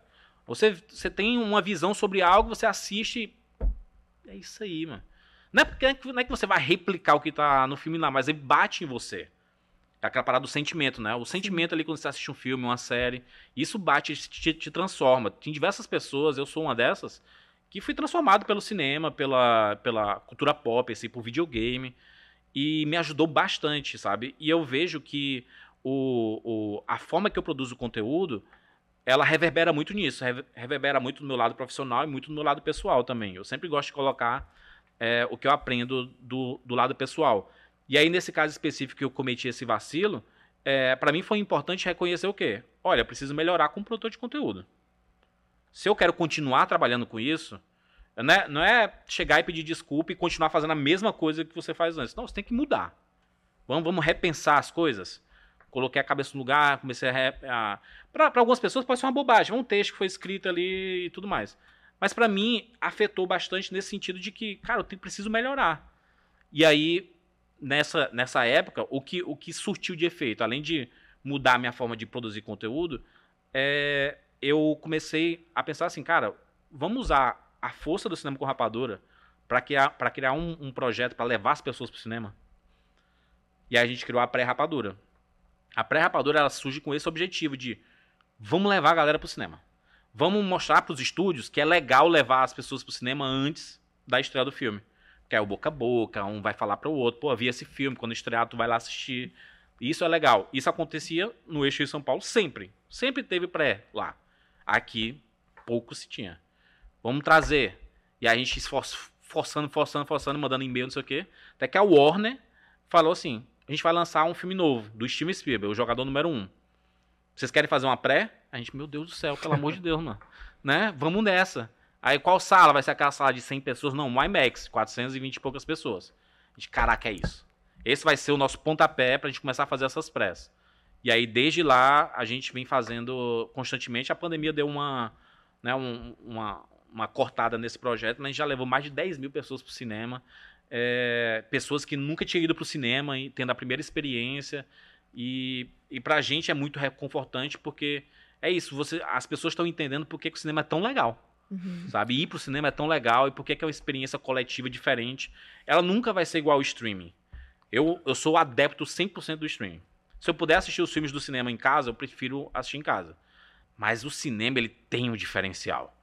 Ele traz a sensação de que você é, você nem conhece aquelas pessoas, mas tá todo mundo sendo impactado pela mesma história junto ali, sabe? E Jurandir, eu tenho uma sensação também, né, que a gente tá começando a ver no momento em que a gente grava, datando aqui o podcast, que o stream ele também tá passando por um processo de encarecimento que até então a gente não lidava tanto, né? De repente as pessoas agora estão vendo que, eita, pagar essa quantidade de streams nesses valores não seja mais tão algo básico como já foi em outros momentos. Eu, por exemplo, é, eu preciso ir lá no giro dos streams que vocês fazem no Isso. YouTube para identificar ali o que, que é o stream legal de ver naquela semana. momento, né? é, e, e- e é algo que pode impactar ne- nessa indústria também, né? É, foi, foi algo que já estava previsto de acontecer, é, dependendo da adesão.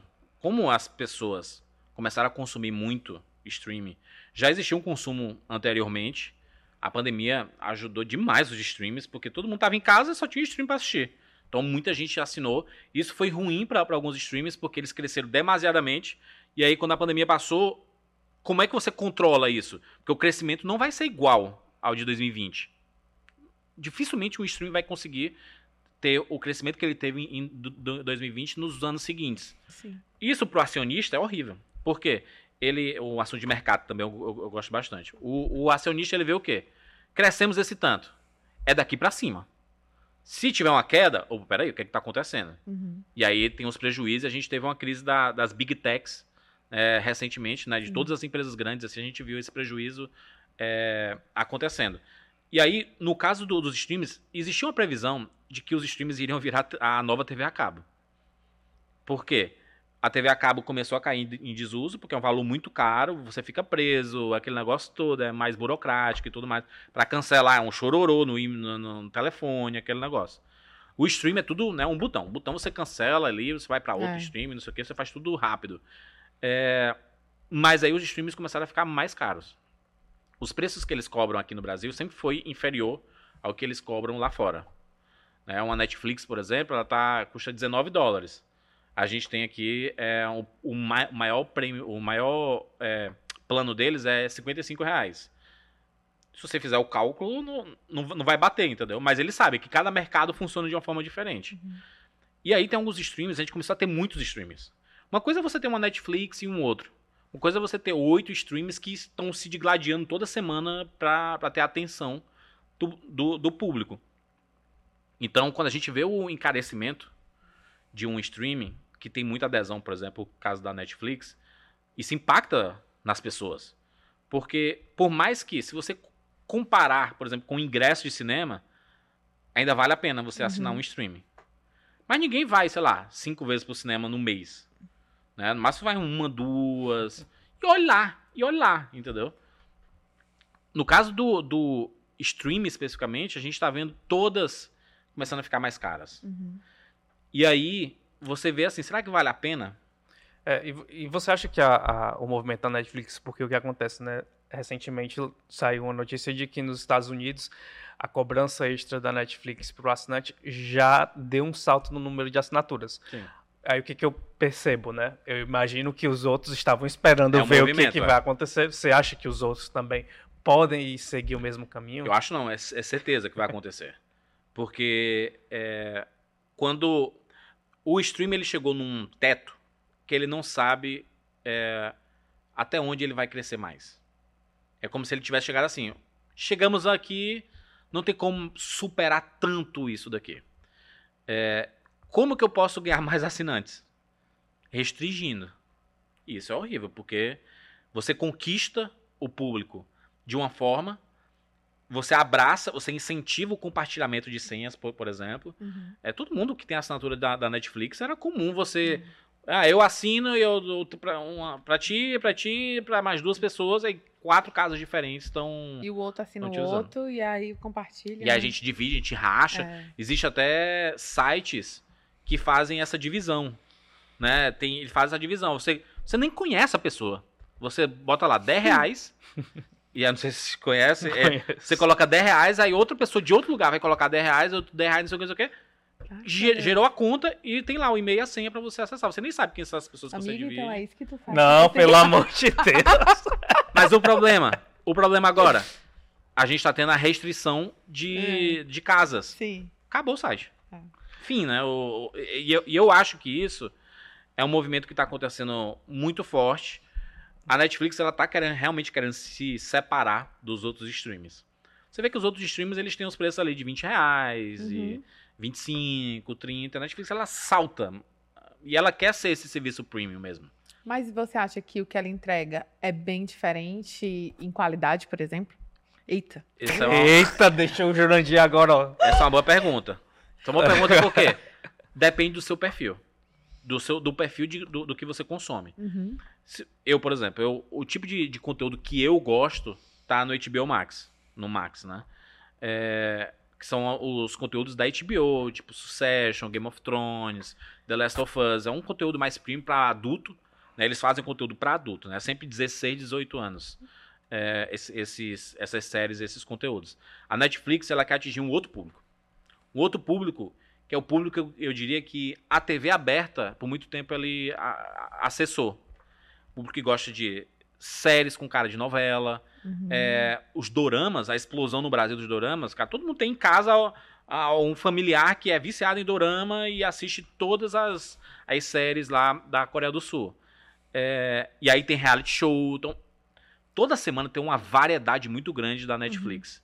Como ela tá em 198 países, ela consegue trazer conteúdos de todos esses lugares. Uhum. Então, do nada, em primeiro lugar, tá um filme sueco. Aí a, Uhum. prima- a, a série, a série mais assistida da história da Netflix é Round Six, que é uma série é, da, da, da Coreia do Sul. Uhum. A segunda é Stranger Things, que é uma série americana. Pra você ver o quão longe chegou Não, esse tá conteúdo aparecendo pra internacional. mim umas coisas tipo, da Polônia. Tipo assim, É, umas coisas é. assim, eu vale. E faz sucesso. E faz sucesso, entendeu? E você acha também, Jurandir, que a exigência do público em relação ao conteúdo dos streams aumentou? Porque, assim, às vezes eu penso que isso rolou. Só que quando eu vejo o top 10 da Netflix, Não, o é. top 10 da Prime Video, eu não, acho que esse meu pensamento é pensamento de bolha, não é, não, é possível. eu acho que também não, porque eu vou te dizer, o- o- o- ontem, ontem eu fiquei procurando e não achava. Conteúdo uma coisa, que uma coisa que eu achasse legal, entendeu? Tipo assim, era muito conteúdo. Mas não É. era o conteúdo que eu queria. Porque assim, lá atrás, quando a Netflix chega, eu. House of Cards. ah, ah, é, House of Cards. House né? of Cards. É, é, é, Orange is the New Black. Qualquer coisa Isso. nova, eu tava ali, né? E depois. Era sinônimo de, de qualidade o original É, Netflix, né? Isso. E aí eles com- começaram a. a- ele- eles, eles viram assim que a gente não tem como ser a, a nova HBO. É difícil competir com a HBO no, no nível alto. Então, eles, quando eles começaram a entrar em outros mercados, eles começaram a fazer produções locais desses mercados específicos. Então, por exemplo, uma série como Dark é uma série alemã que fez muito sucesso, né? De viagem no tempo, fez sucesso na última temporada. E eles, né, eles pensaram, cara, vamos, va- vamos produzir esse- esses, essas séries, esses filmes, super produções, séries que gastam 100 milhões aí, é, e eles conseguem produzir em vários lugares. Então, eu acredito que a Netflix ela tem, é, é, ela, ela, ela consegue trabalhar melhor o público porque ela usa muito bem o, o algoritmo. Então, quando você tem o seu perfil e você assiste Dorama, ela recomenda pra você o quê? Dorama. Uhum. E aí, de vez em quando, aparece algo semelhante a Dorama que é feito nos Estados Unidos. Tipo, é, é, é, tipo Eu Nunca. Tipo, Sex Education. Uhum. Que são umas coisas. Ah, você gosta de Dorama, mas de coisas mais jovens, eles vão recomendar essas aqui. O algoritmo da Netflix, ele. é, a criação dos perfis. Quem, quem pegou a Netflix do começo não tinha aqueles. é, o seu nomezinho e o quadradinho. Você clica lá e entra no seu Uhum. perfil. Quando eles estavam incentivando o, compartilhamento de senhas, eles, eles perceberam o quê? Se eu tenho um usuário só e todo mundo acessa, o algoritmo vai enlouquecer. Porque Uhum. se um gosta de filme de ação, Ah. outro gosta de filme de dorama, outro gosta de, é, de reality show e tudo mais, ele não vai conseguir recomendar algo que seja do seu perfil. E por isso foi criado os perfis da Netflix, em que você é, você tem lá o seu usuário, ele tem o seu comportamento. E aí ele recomenda algumas coisas que batem com o seu, o seu comportamento. Tipo aquele joinha que você coloca pra, cima ou pra baixo. Ele você tá dizendo assim, ó, esse tipo de conteúdo eu gosto. Então quando sair algo, algo parecido com aquele ali, ele vai recomendar pra você. Por isso que a capa da Netflix, ela é diferente pra todo mundo. Se você faz esse exemplo aí, tem quatro perfis, entra na capa de cada um, as capas são todas diferentes, Uhum. sabe? É, é a que melhor trabalha esse, esse algoritmo. Por quê? Porque é a que mais coloca conteúdo. Então ela precisa, ela tem uma- um robô que faz isso, que ela organiza o, o perfil. Quando você tem um streaming que não entra tanta coisa, o algoritmo não, nem tem por que ele funcionar. Você entra no, no Disney Plus. O Disney Plus é um, é um stream muito bom, mas não posta tantas coisas quanto a Netflix. Então ele posta um filme novo, uma série nova, não tem por que ele tá ali trabalhando tanto o algoritmo ali, sabe? Uhum. A Netflix, não, ela posta 20 coisas por semana, 30 coisas por semana. Você nem sabe direito.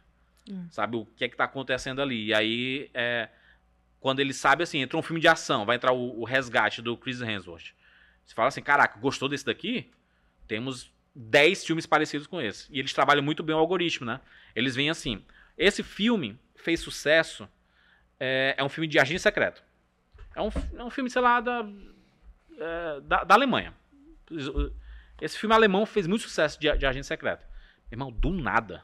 Nas semanas seguintes, entram quatro filmes de agente secreto. Um da Suécia, um de, de Bollywood, e aí entra de um americano, e, ele vai entrando.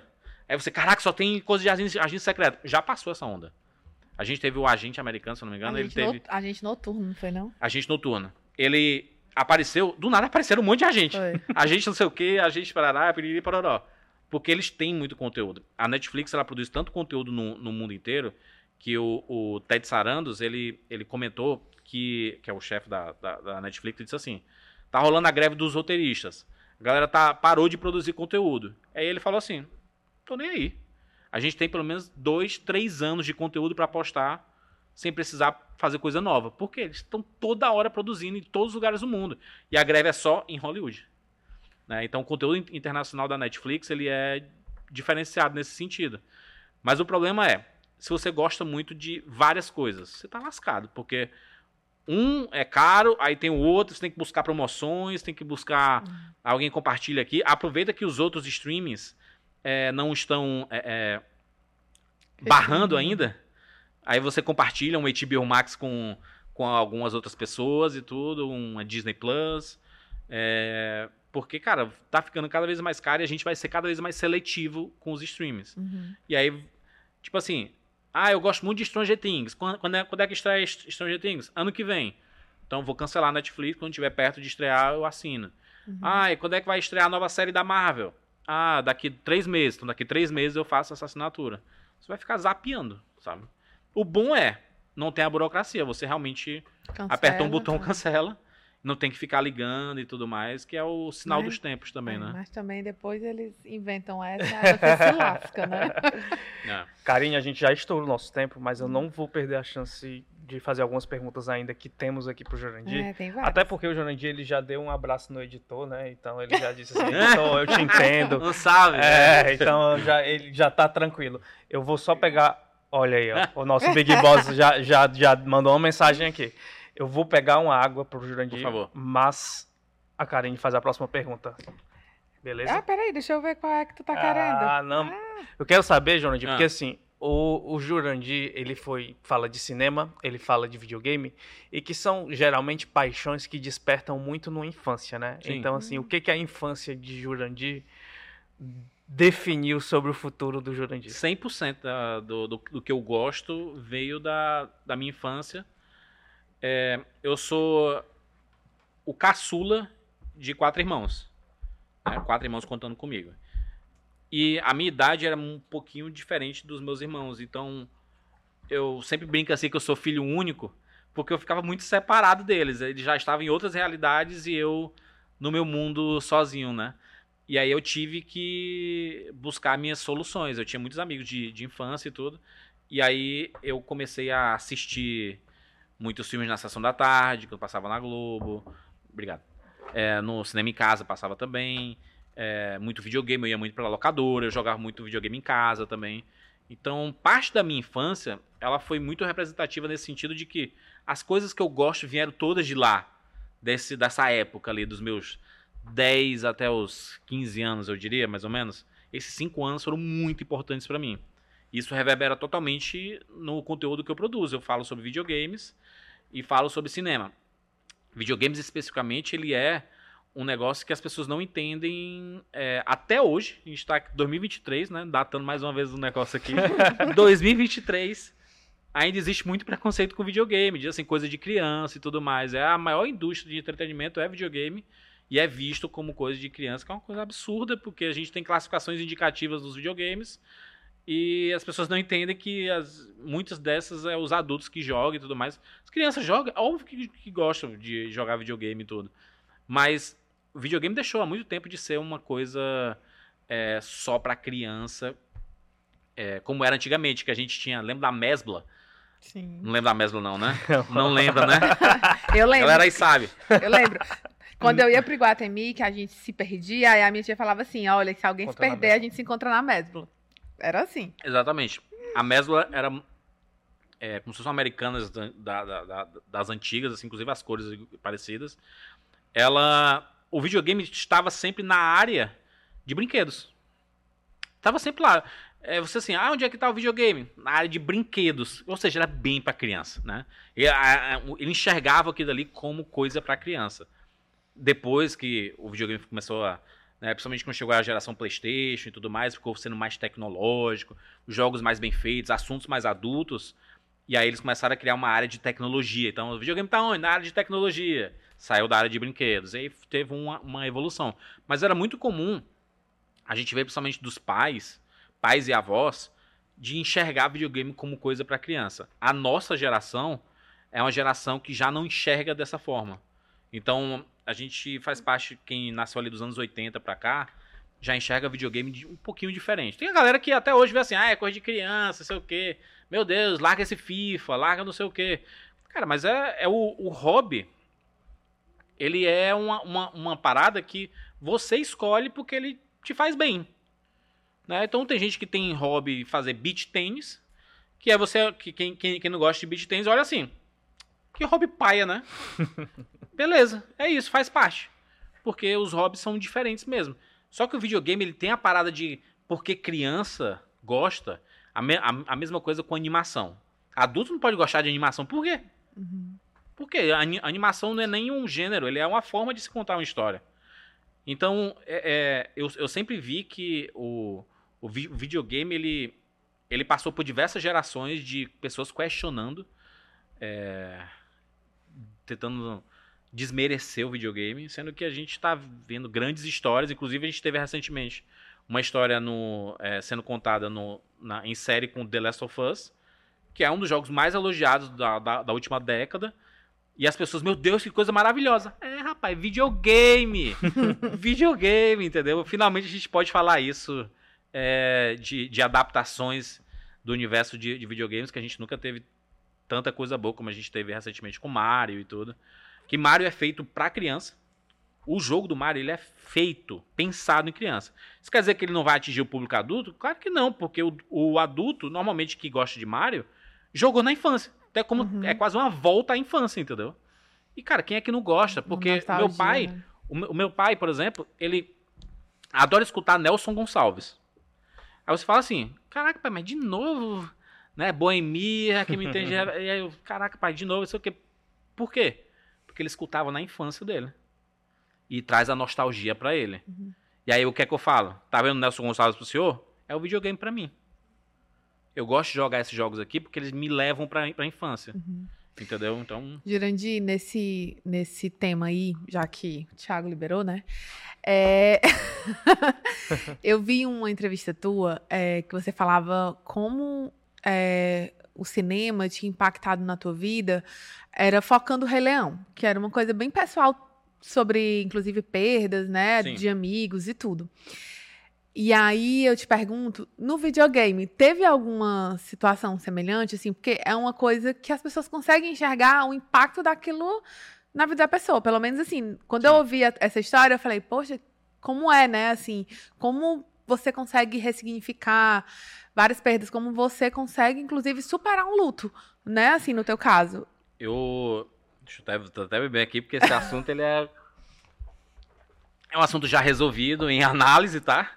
Demorei muito tempo para desenvolver esse assunto. Inclusive, a gente. Façam, façam análise, tá? Façam. Procure ajuda profissional. Que a gente sempre pensa, não, eu tô bem demais. É doido aqui tá suave e tudo mais. Você vê, tem um monte de monstrinhos ali atrás escondidos que uhum. é, te puxam para baixo em algumas situações. São coisas mal resolvidas, coisas que você não pensa assim. Eu. A, as duas histórias estão conectadas, tá? Rei Leão e videogame, tá? É, eu, quando eu tinha mais ou menos. Do, eu tinha 12 anos de idade, é, foi no período ali 93, 94, mais ou menos. Eu, eu tinha os, os amigos de, de rua ali na, na, na Parquelândia e tudo. E aí teve um acidente específico que, que meus amigos acabaram é, falecendo nessa. Era tipo um domingo de manhã, a gente ia, ia sair para vender jornal e tudo.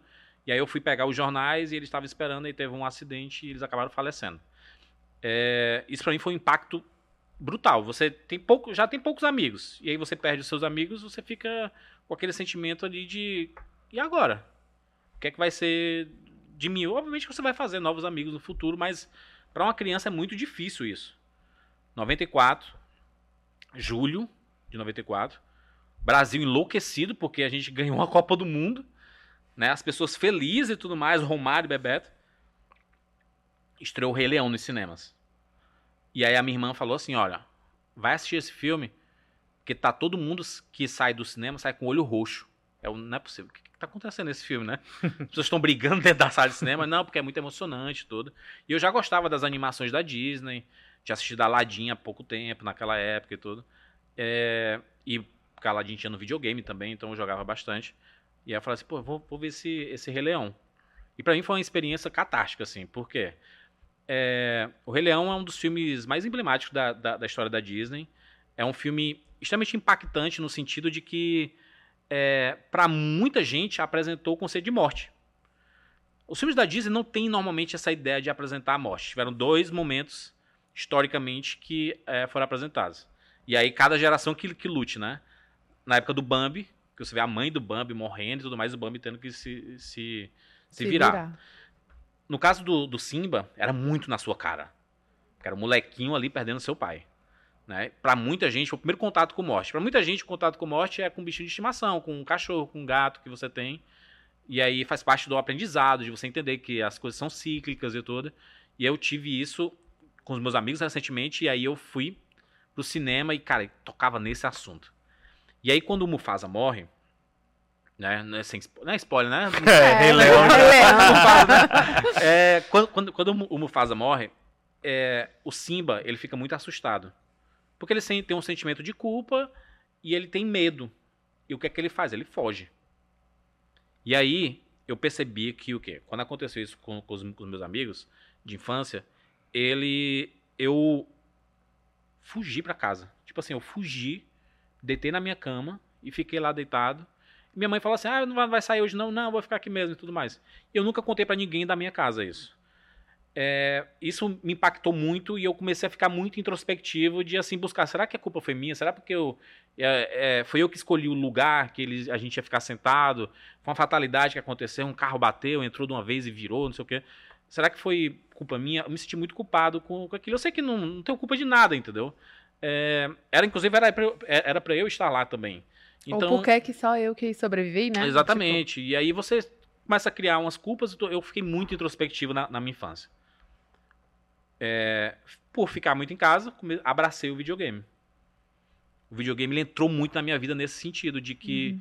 é, eu quero ter minhas experiências com, com, com, outros amigos, com outras pessoas, mas o videogame ele me proporciona uma coisa muito legal, que é poder entrar naquelas histórias e entender que assim, que se eu não jogar, aquela história não vai ser concluída. E eu gosto de, de ter essas experiências, assim como é com o livro, né? Aquela experiência assim, o livro está lá. Se você não ler, você não vai entender aquela história, aquela história não vai ser concluída, mas ela está lá.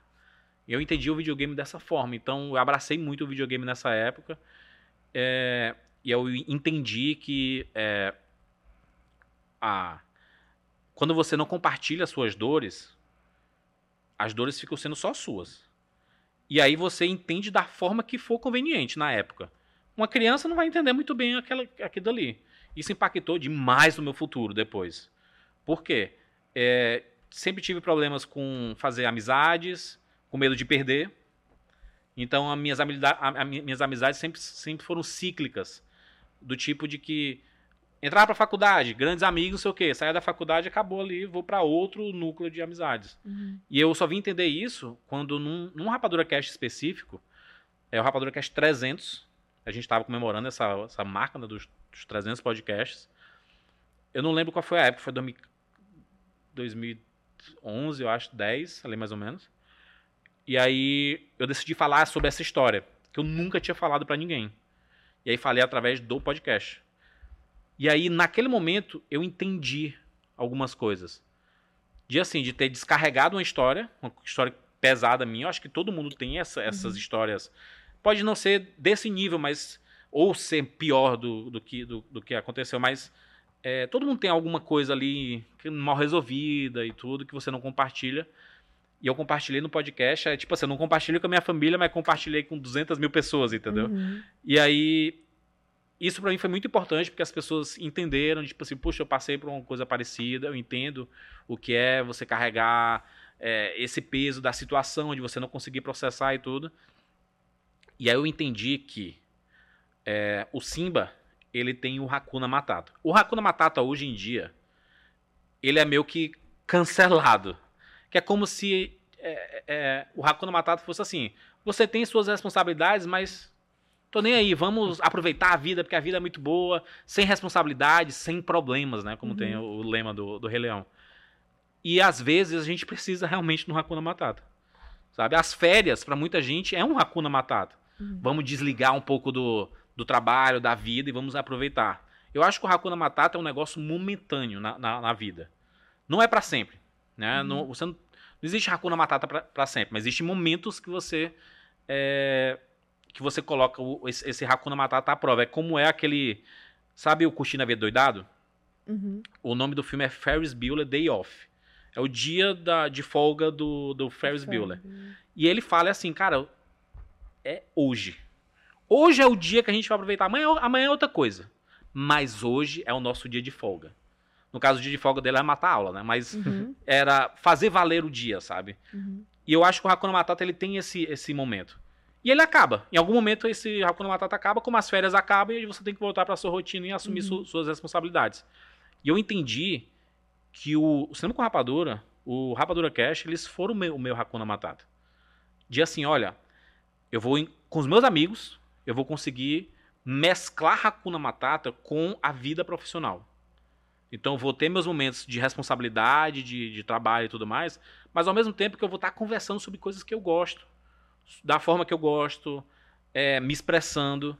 Então tudo isso é, é, houve um, um casamento de cinema e, e, é, podcast e videogame também. Ou, ou mesmo o próprio videogame, naquele momento, foi teu Hakuna Matata, né? Então a gente vai Com ter vários Hakuna absoluta. Matatas durante a vida. Eu acho que todo mundo. É, isso, isso é sério. tá? Isso é um, um assunto muito sério. Se você tem alguma coisa ali que mexe com você, acho que todo mundo deveria fazer em algum momento uma análise, uma, é, pro- procurar ajuda profissional. A gente vê muito, muitas pessoas falando sobre saúde mental, é, mas vira. Eles falam tanto a expressão saúde mental que vira, fica quase banal, assim, de. Uhum. Você entende o que você está falando, saúde mental? O que é sa- saúde mental especificamente?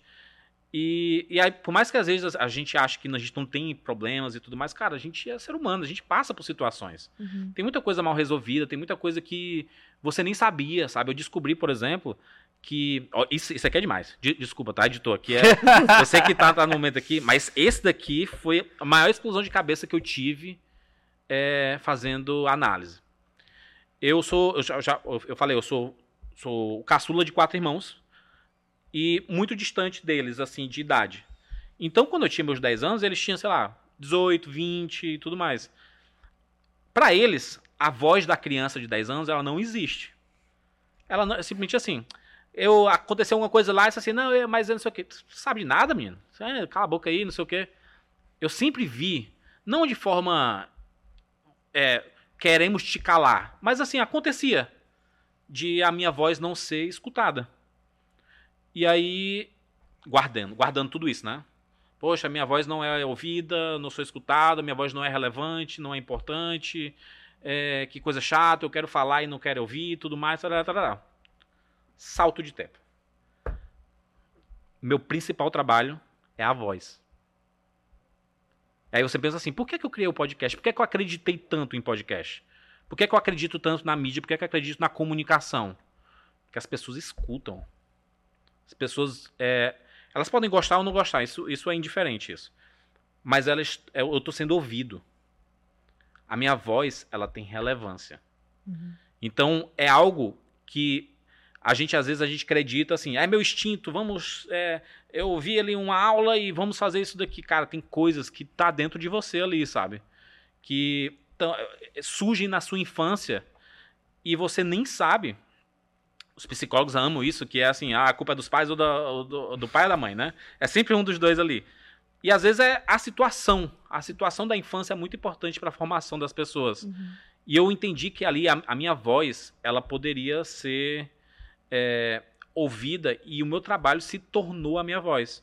E aí, a- fazendo análise, eu, eu percebi que quando eu fico doente, tipo gripe todo mundo tem, etc., eu passo uma semana com a voz ruim. Eu fico mal-humorado pra cacete. Por quê? Porque eu tô sendo silenciado. Uhum. Por isso que quando eu vejo uma algum estúdio, algum, algum alguma empresa e tudo mais querendo silenciar a minha opinião, eu fico tão pistola, eu prefiro e aí eu bato, e aí eu provoco, porque eu não gosto de ser silenciado, ninguém gosta de ser Uhum. silenciado, entendeu? E isso vem lá de trás. Às vezes você tem que entender, você tem que saber jogar o jogo, né? É. Tipo assim, vou falar sempre aos quatro ventos e não sei o que e tal. Mas é importante você saber que a sua voz ela tem importância Uhum. sabe? E aí, ah, na minha infância, eu percebi isso, que é, fazendo o retrospecto, de tanto ser silenciado na, na infância, eu decidi transformar isso na minha, na minha área de trabalho. E é por isso que eu comunico, por isso que eu faço podcast. E é todo. legal, né, Jurandir? Porque, assim, no momento em que lá no episódio 300 tu se sente à vontade de falar uma história dessa no podcast, Sim. e é um episódio em que também muitas pessoas que ouvem dizem assim: nossa, o Jurandir tá tão diferente nesse episódio do restante dos episódios, né? É, isso também diz muito de como tu construiu uma relação de conforto com aquele que te escuta, né? Exato, Como exatamente. se fosse uma família te ouvindo, assim. Exatamente. O o podcast ele tem esse, esse poder de como é um encontro semanal. Vocês têm isso daqui, né? Vocês têm um encontro. É, é um encontro marcado para falar sobre diversos assuntos, com diversas pessoas e tudo. Mas é um, um encontro. A gente pode dizer que às vezes o podcast ele, ele é quase como um exercício terapêutico. Ele não é terapia, não é nada disso, mas ele é um exercício terapêutico de assim, você tem um encontro marcado. Tá pistola, tá, tá feliz, não sei o quê, não importa. Ah, aconteceu uma coisa lá, brigou com não sei quem, não importa. Esse é o seu o dia, o seu encontro e tudo mais. Liga a chavinha, vamos nessa. É difícil ligar essa chave. Você com o tempo você se acostuma a estar assim, porra, briguei em casa, mas tenho que gravar. E aí você tá sorrindo, você tá. Cara, a gente passa por isso. O pessoal que trabalha com jornalismo sabe que não tem tempo ruim, entendeu? Você tem que estar lá, saca? É, é, é- é chato, é. Mas é importante. Porque você sabe diferenciar as coisas, você entende. É, e, e é, e é importante também você perceber que você é humano. Tem, tem dia que você não vai estar legal, tem dia que você vai assistir um filme e você tá com dor de cabeça. Cara, vai ser difícil você gostar desse filme. É, às vezes você dorme durante o filme. Você tá gostando. Aí Você dá aquela pescadinha assim, Uhum. Caraca, mas por que que eu dei, né? A gente é isso, a gente, a gente tem esse- esses momentos específicos. Então, é, eu, acho, eu acho legal que ah, quanto mais a gente se conhece, acho que melhor você produz seu conteúdo, sabe? Eu não sou, não sou influenciador, eu não, não me considero influenciador, eu sou criador de conteúdo. Eu opino, eu critico as coisas, eu elogio, eu falo mal, eu, eu faço análises críticas e tudo mais. Eu não, não, não faço dancinhas e tudo mais e não tenho nada contra quem faz, que é o job de cada um. Mas eu, especificamente, eu não sou influenciador. Tanto que eu posto pouquíssimo nas minhas redes sociais. Meus números não são absurdos. Os números grandes que a gente tem, um podcast. Nosso podcast é um dos mais. É o de, de cultura pop mais escutado do Brasil. É, sempre está nos, nos trends lá de mais ouvidos. É, e a gente está em 2023, em que só se fala de mesa cash, que o mesa cash acabou com tudo e não sei o que, e o nosso podcast está lá, entendeu? Continua lá. No, você olha lá o top 5 do Spotify, a gente sempre tá lá, de cultura pop. De vez em quando a gente pinga lá no geral. E falando de cinema, falando de cultura pop, falando de séries e tudo. E isso, isso para mim é relevante. Eu sei que para algumas marcas é importante você ter rede social ativa, com grandes números, porque eles só procuram rede social. E aí eu acredito no, no casamento de publicidade com conteúdo. Quando você produz um conteúdo legal, cara, qualquer coisa que você falar ali, as pessoas vão ouvir. E o podcast ele é diferente. O áudio ele é diferente. Porque quando você tá, você tá ali, não existe, não existe melhor relação do que você tá no ouvido da pessoa. Porque você tá passando na TV, às vezes você tá. A, a TV tá ligada e tá lá, comercial e tudo, aí você tá passando e tudo. O podcast você tá lá, cara. É um ouvidinho. É ouvidinho. É, é, é o podcast você. Você vai ter uma conexão sentimental com a pessoa. Ela gostando ou não. Porque se ela não gostar, ela vai escutar outra coisa. Mas a, relação do podcast com, com o público, ela é muito pessoal. Por isso que quem ouve podcast ama ouvir podcast. E a retenção é muito valiosa também, né? Jurandir? Sim, hoje em dia a gente está num mundo de que quanto mais as- as pessoas te ouvirem, mais relevante você é, né? É, que são os minutos Uhum. é, ouvidos ou, assistidos e tudo mais, né? Jurandir, durante um período, o podcast, ah, quem fazia podcast era.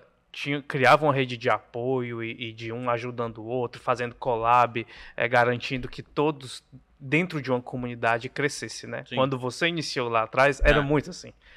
Hoje, você acha que esse cenário ele persiste ou hoje você já acha que há uma, um entendimento mais diferente dos produtores de podcast? É, na época do que a gente começou, começaram a surgir depois muitos podcasts e aí era comum mesmo a gente fazer essa- essas collabs, né? De um participar de um podcast, de outro ali e tudo mais. Só que começaram a surgir muitos podcasts. Muitos mesmo, assim. De, de toda semana ter pelo menos uns 30, 40 novos podcasts. E aí depois começaram a surgir muito mais, muito mais, muito mais. E ficou, foi ficando. É, começou, começou a existir a. Que existe em todos os grupos as panelas, né? Uhum. A, o Rapador em si, a gente nunca foi muito um podcast de collabs, de o projeto inteiro, porque eu sempre acreditei na, na equipe do podcast. Eu sempre pensei, cara, todo programa a gente vai conseguir falar, exceto quando realmente é, a gente achar conveniente que vale é, chamar pessoas de fora para tratar de alguns assuntos e tudo. Uhum. É, e depois a gente começou a formar a equipe pensando assim: essa equipe consegue falar sobre tudo. E aí eu sempre acreditei muito nisso. Isso é ruim porque muita gente que trabalha é, produzindo conteúdo e tudo, quer, se- sempre manda assim aquele e-mail, ei, participa aí aqui do meu, meu podcast, não sei o que e tudo. E às vezes a pessoa tá no podcast 1 e quer que você já participe lá daquele podcast. E aí eu sempre falava assim, cara, faz. Cria a tua equipe, porque nem sempre você vai ter convidado. Você vai ter que se virar. Se você quer fazer semanal, vai ter que se virar com a sua equipe. Faz as pessoas gostarem da tua equipe. E aí vai tu chamar alguém pra participar depois. Uhum. Essa, sempre foi a, a- a minha dica, de assim, faz e depois de um tempo, quando você souber o que tá fazendo, souber é, é, o público que você quer atingir, é, quando você entender. aí, obviamente que eu tô falando especificamente de podcasts gerais. Quando é de entrevista, não tem jeito, você tem que Hum, chamar as pessoas para entrevistar, né? É, mas nesse caso específico, quando é um podcast. Na, na, na época que o Rapadura e o Nerdcast surgiram, depois vieram muitos podcasts de cultura pop para falar dos mesmos assuntos Uhum. e tudo. E eu sempre falava isso na época, cara, faz aí, mano, faz o teu corre aí. E aí quando tiver massa mesmo assim, tu entendendo o teu público, a tua equipe e tudo mais, aí eu faço a participação. E isso era visto numa época como se assim, ah, estrelinha, ai, não quer, não, não ajuda a galera que tá começando e tudo mais. Na verdade é uma parte conceitual. Eu sempre entendi que é, é importante o ralar no começo, sabe? Você começar e você. é, quando você tá começando um projeto, você nem entende direito como é o projeto. E aí você vai chamar um convidado que pode acabar, sei lá, fechando até a porta para futuras participações. Uhum. Quando você tem o seu modelinho, já tem lá o seu formato, já entende como fazer, como apresentar, como discutir os assuntos, cara, um convidado chega, ele quer voltar depois, entendeu? Uhum. E eu sempre falava essa, essa, essa mensagem assim. Hoje em dia, eu vejo que vai muito na linha de cada um por si. É, Em podcasts mesa cast não tem como, porque eles dependem de participações. Uhum. Né? É, um podcast como esse daqui, ele precisa de um convidado para render o papo. Mas pode ser que tenha uma semana que seja um assunto, vocês dois conversando sobre uma, uma temática e tudo, e aconteça, beleza. Mas tem muitos podcasts que dependem 100% de um convidado. Uhum. Que quando eles fazem por eles, você vê que os números são muito diferentes, assim, sabe? Uhum. Ou seja, é um formato, é, o mesa cast especificamente é um formato que precisa de alguém de fora. E aí, pra minha área específica, isso é muito ruim. Porque se eu falo de cinema e série, eu não Uhum. vou conseguir trazer toda hora gente de, né, que trabalha nessa área ou Sim. uma coisa específica. Então a gente tem que se virar pela gente mesmo. Uhum. E aí eu acho massa, porque vai sair um filme novo, temos um time aqui nosso.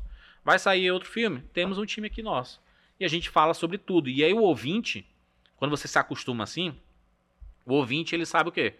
Vi esse filme, caraca, o Jurandir vai descascar esse filme. Ou Sique, o Sique- tenho certeza que o Siqueira não gostou. Ah, o Rogério, o Rogério chato, vai escolher a Fernanda, a Fernanda gosta de animação, então ela deve ter go... sabe, tem um- Uhum. uma, uma vibe assim da galera meio que saber o que esperar Uhum. é, do- dos seus participantes. E aí tem os participantes favoritos, os menos favoritos e tudo, mas quando você acompanha um projeto, você acompanha todo mundo, né? Jurandir, obrigado. Valeu. Pela sua. por topar. O, no digital, o episódio vai na íntegra, tá? Hum. Quem vai sofrer é o editor da TV Diário, o editor da Verdinha, porque tem. É porque tem que encaixar na É. grade o episódio. Mas muito feliz por você ter vindo aqui, como eu falei lá no início, né? Você é uma grande referência pra mim, sim, mesmo. Eu ia até brincar, eu me esqueci porque eu ia brincar na introdução. Eu, pens, eu ia pensar, eu ia fazer, sejam bem-vindos, imitar o Jurandir.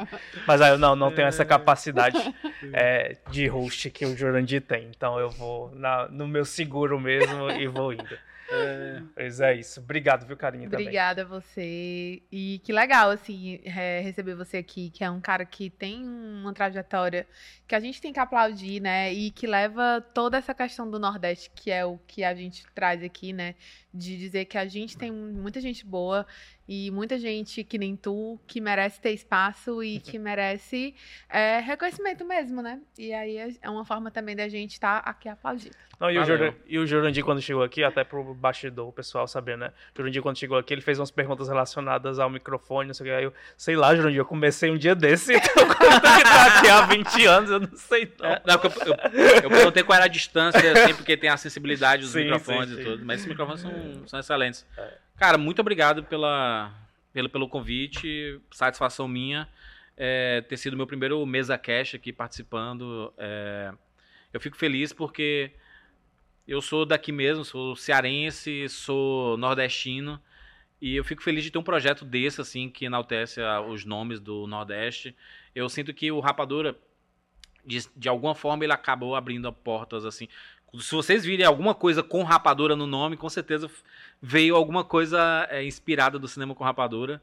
É, eu fico muito feliz de, de, de poder ter, ter estado aqui, ter falado um pouco da minha história.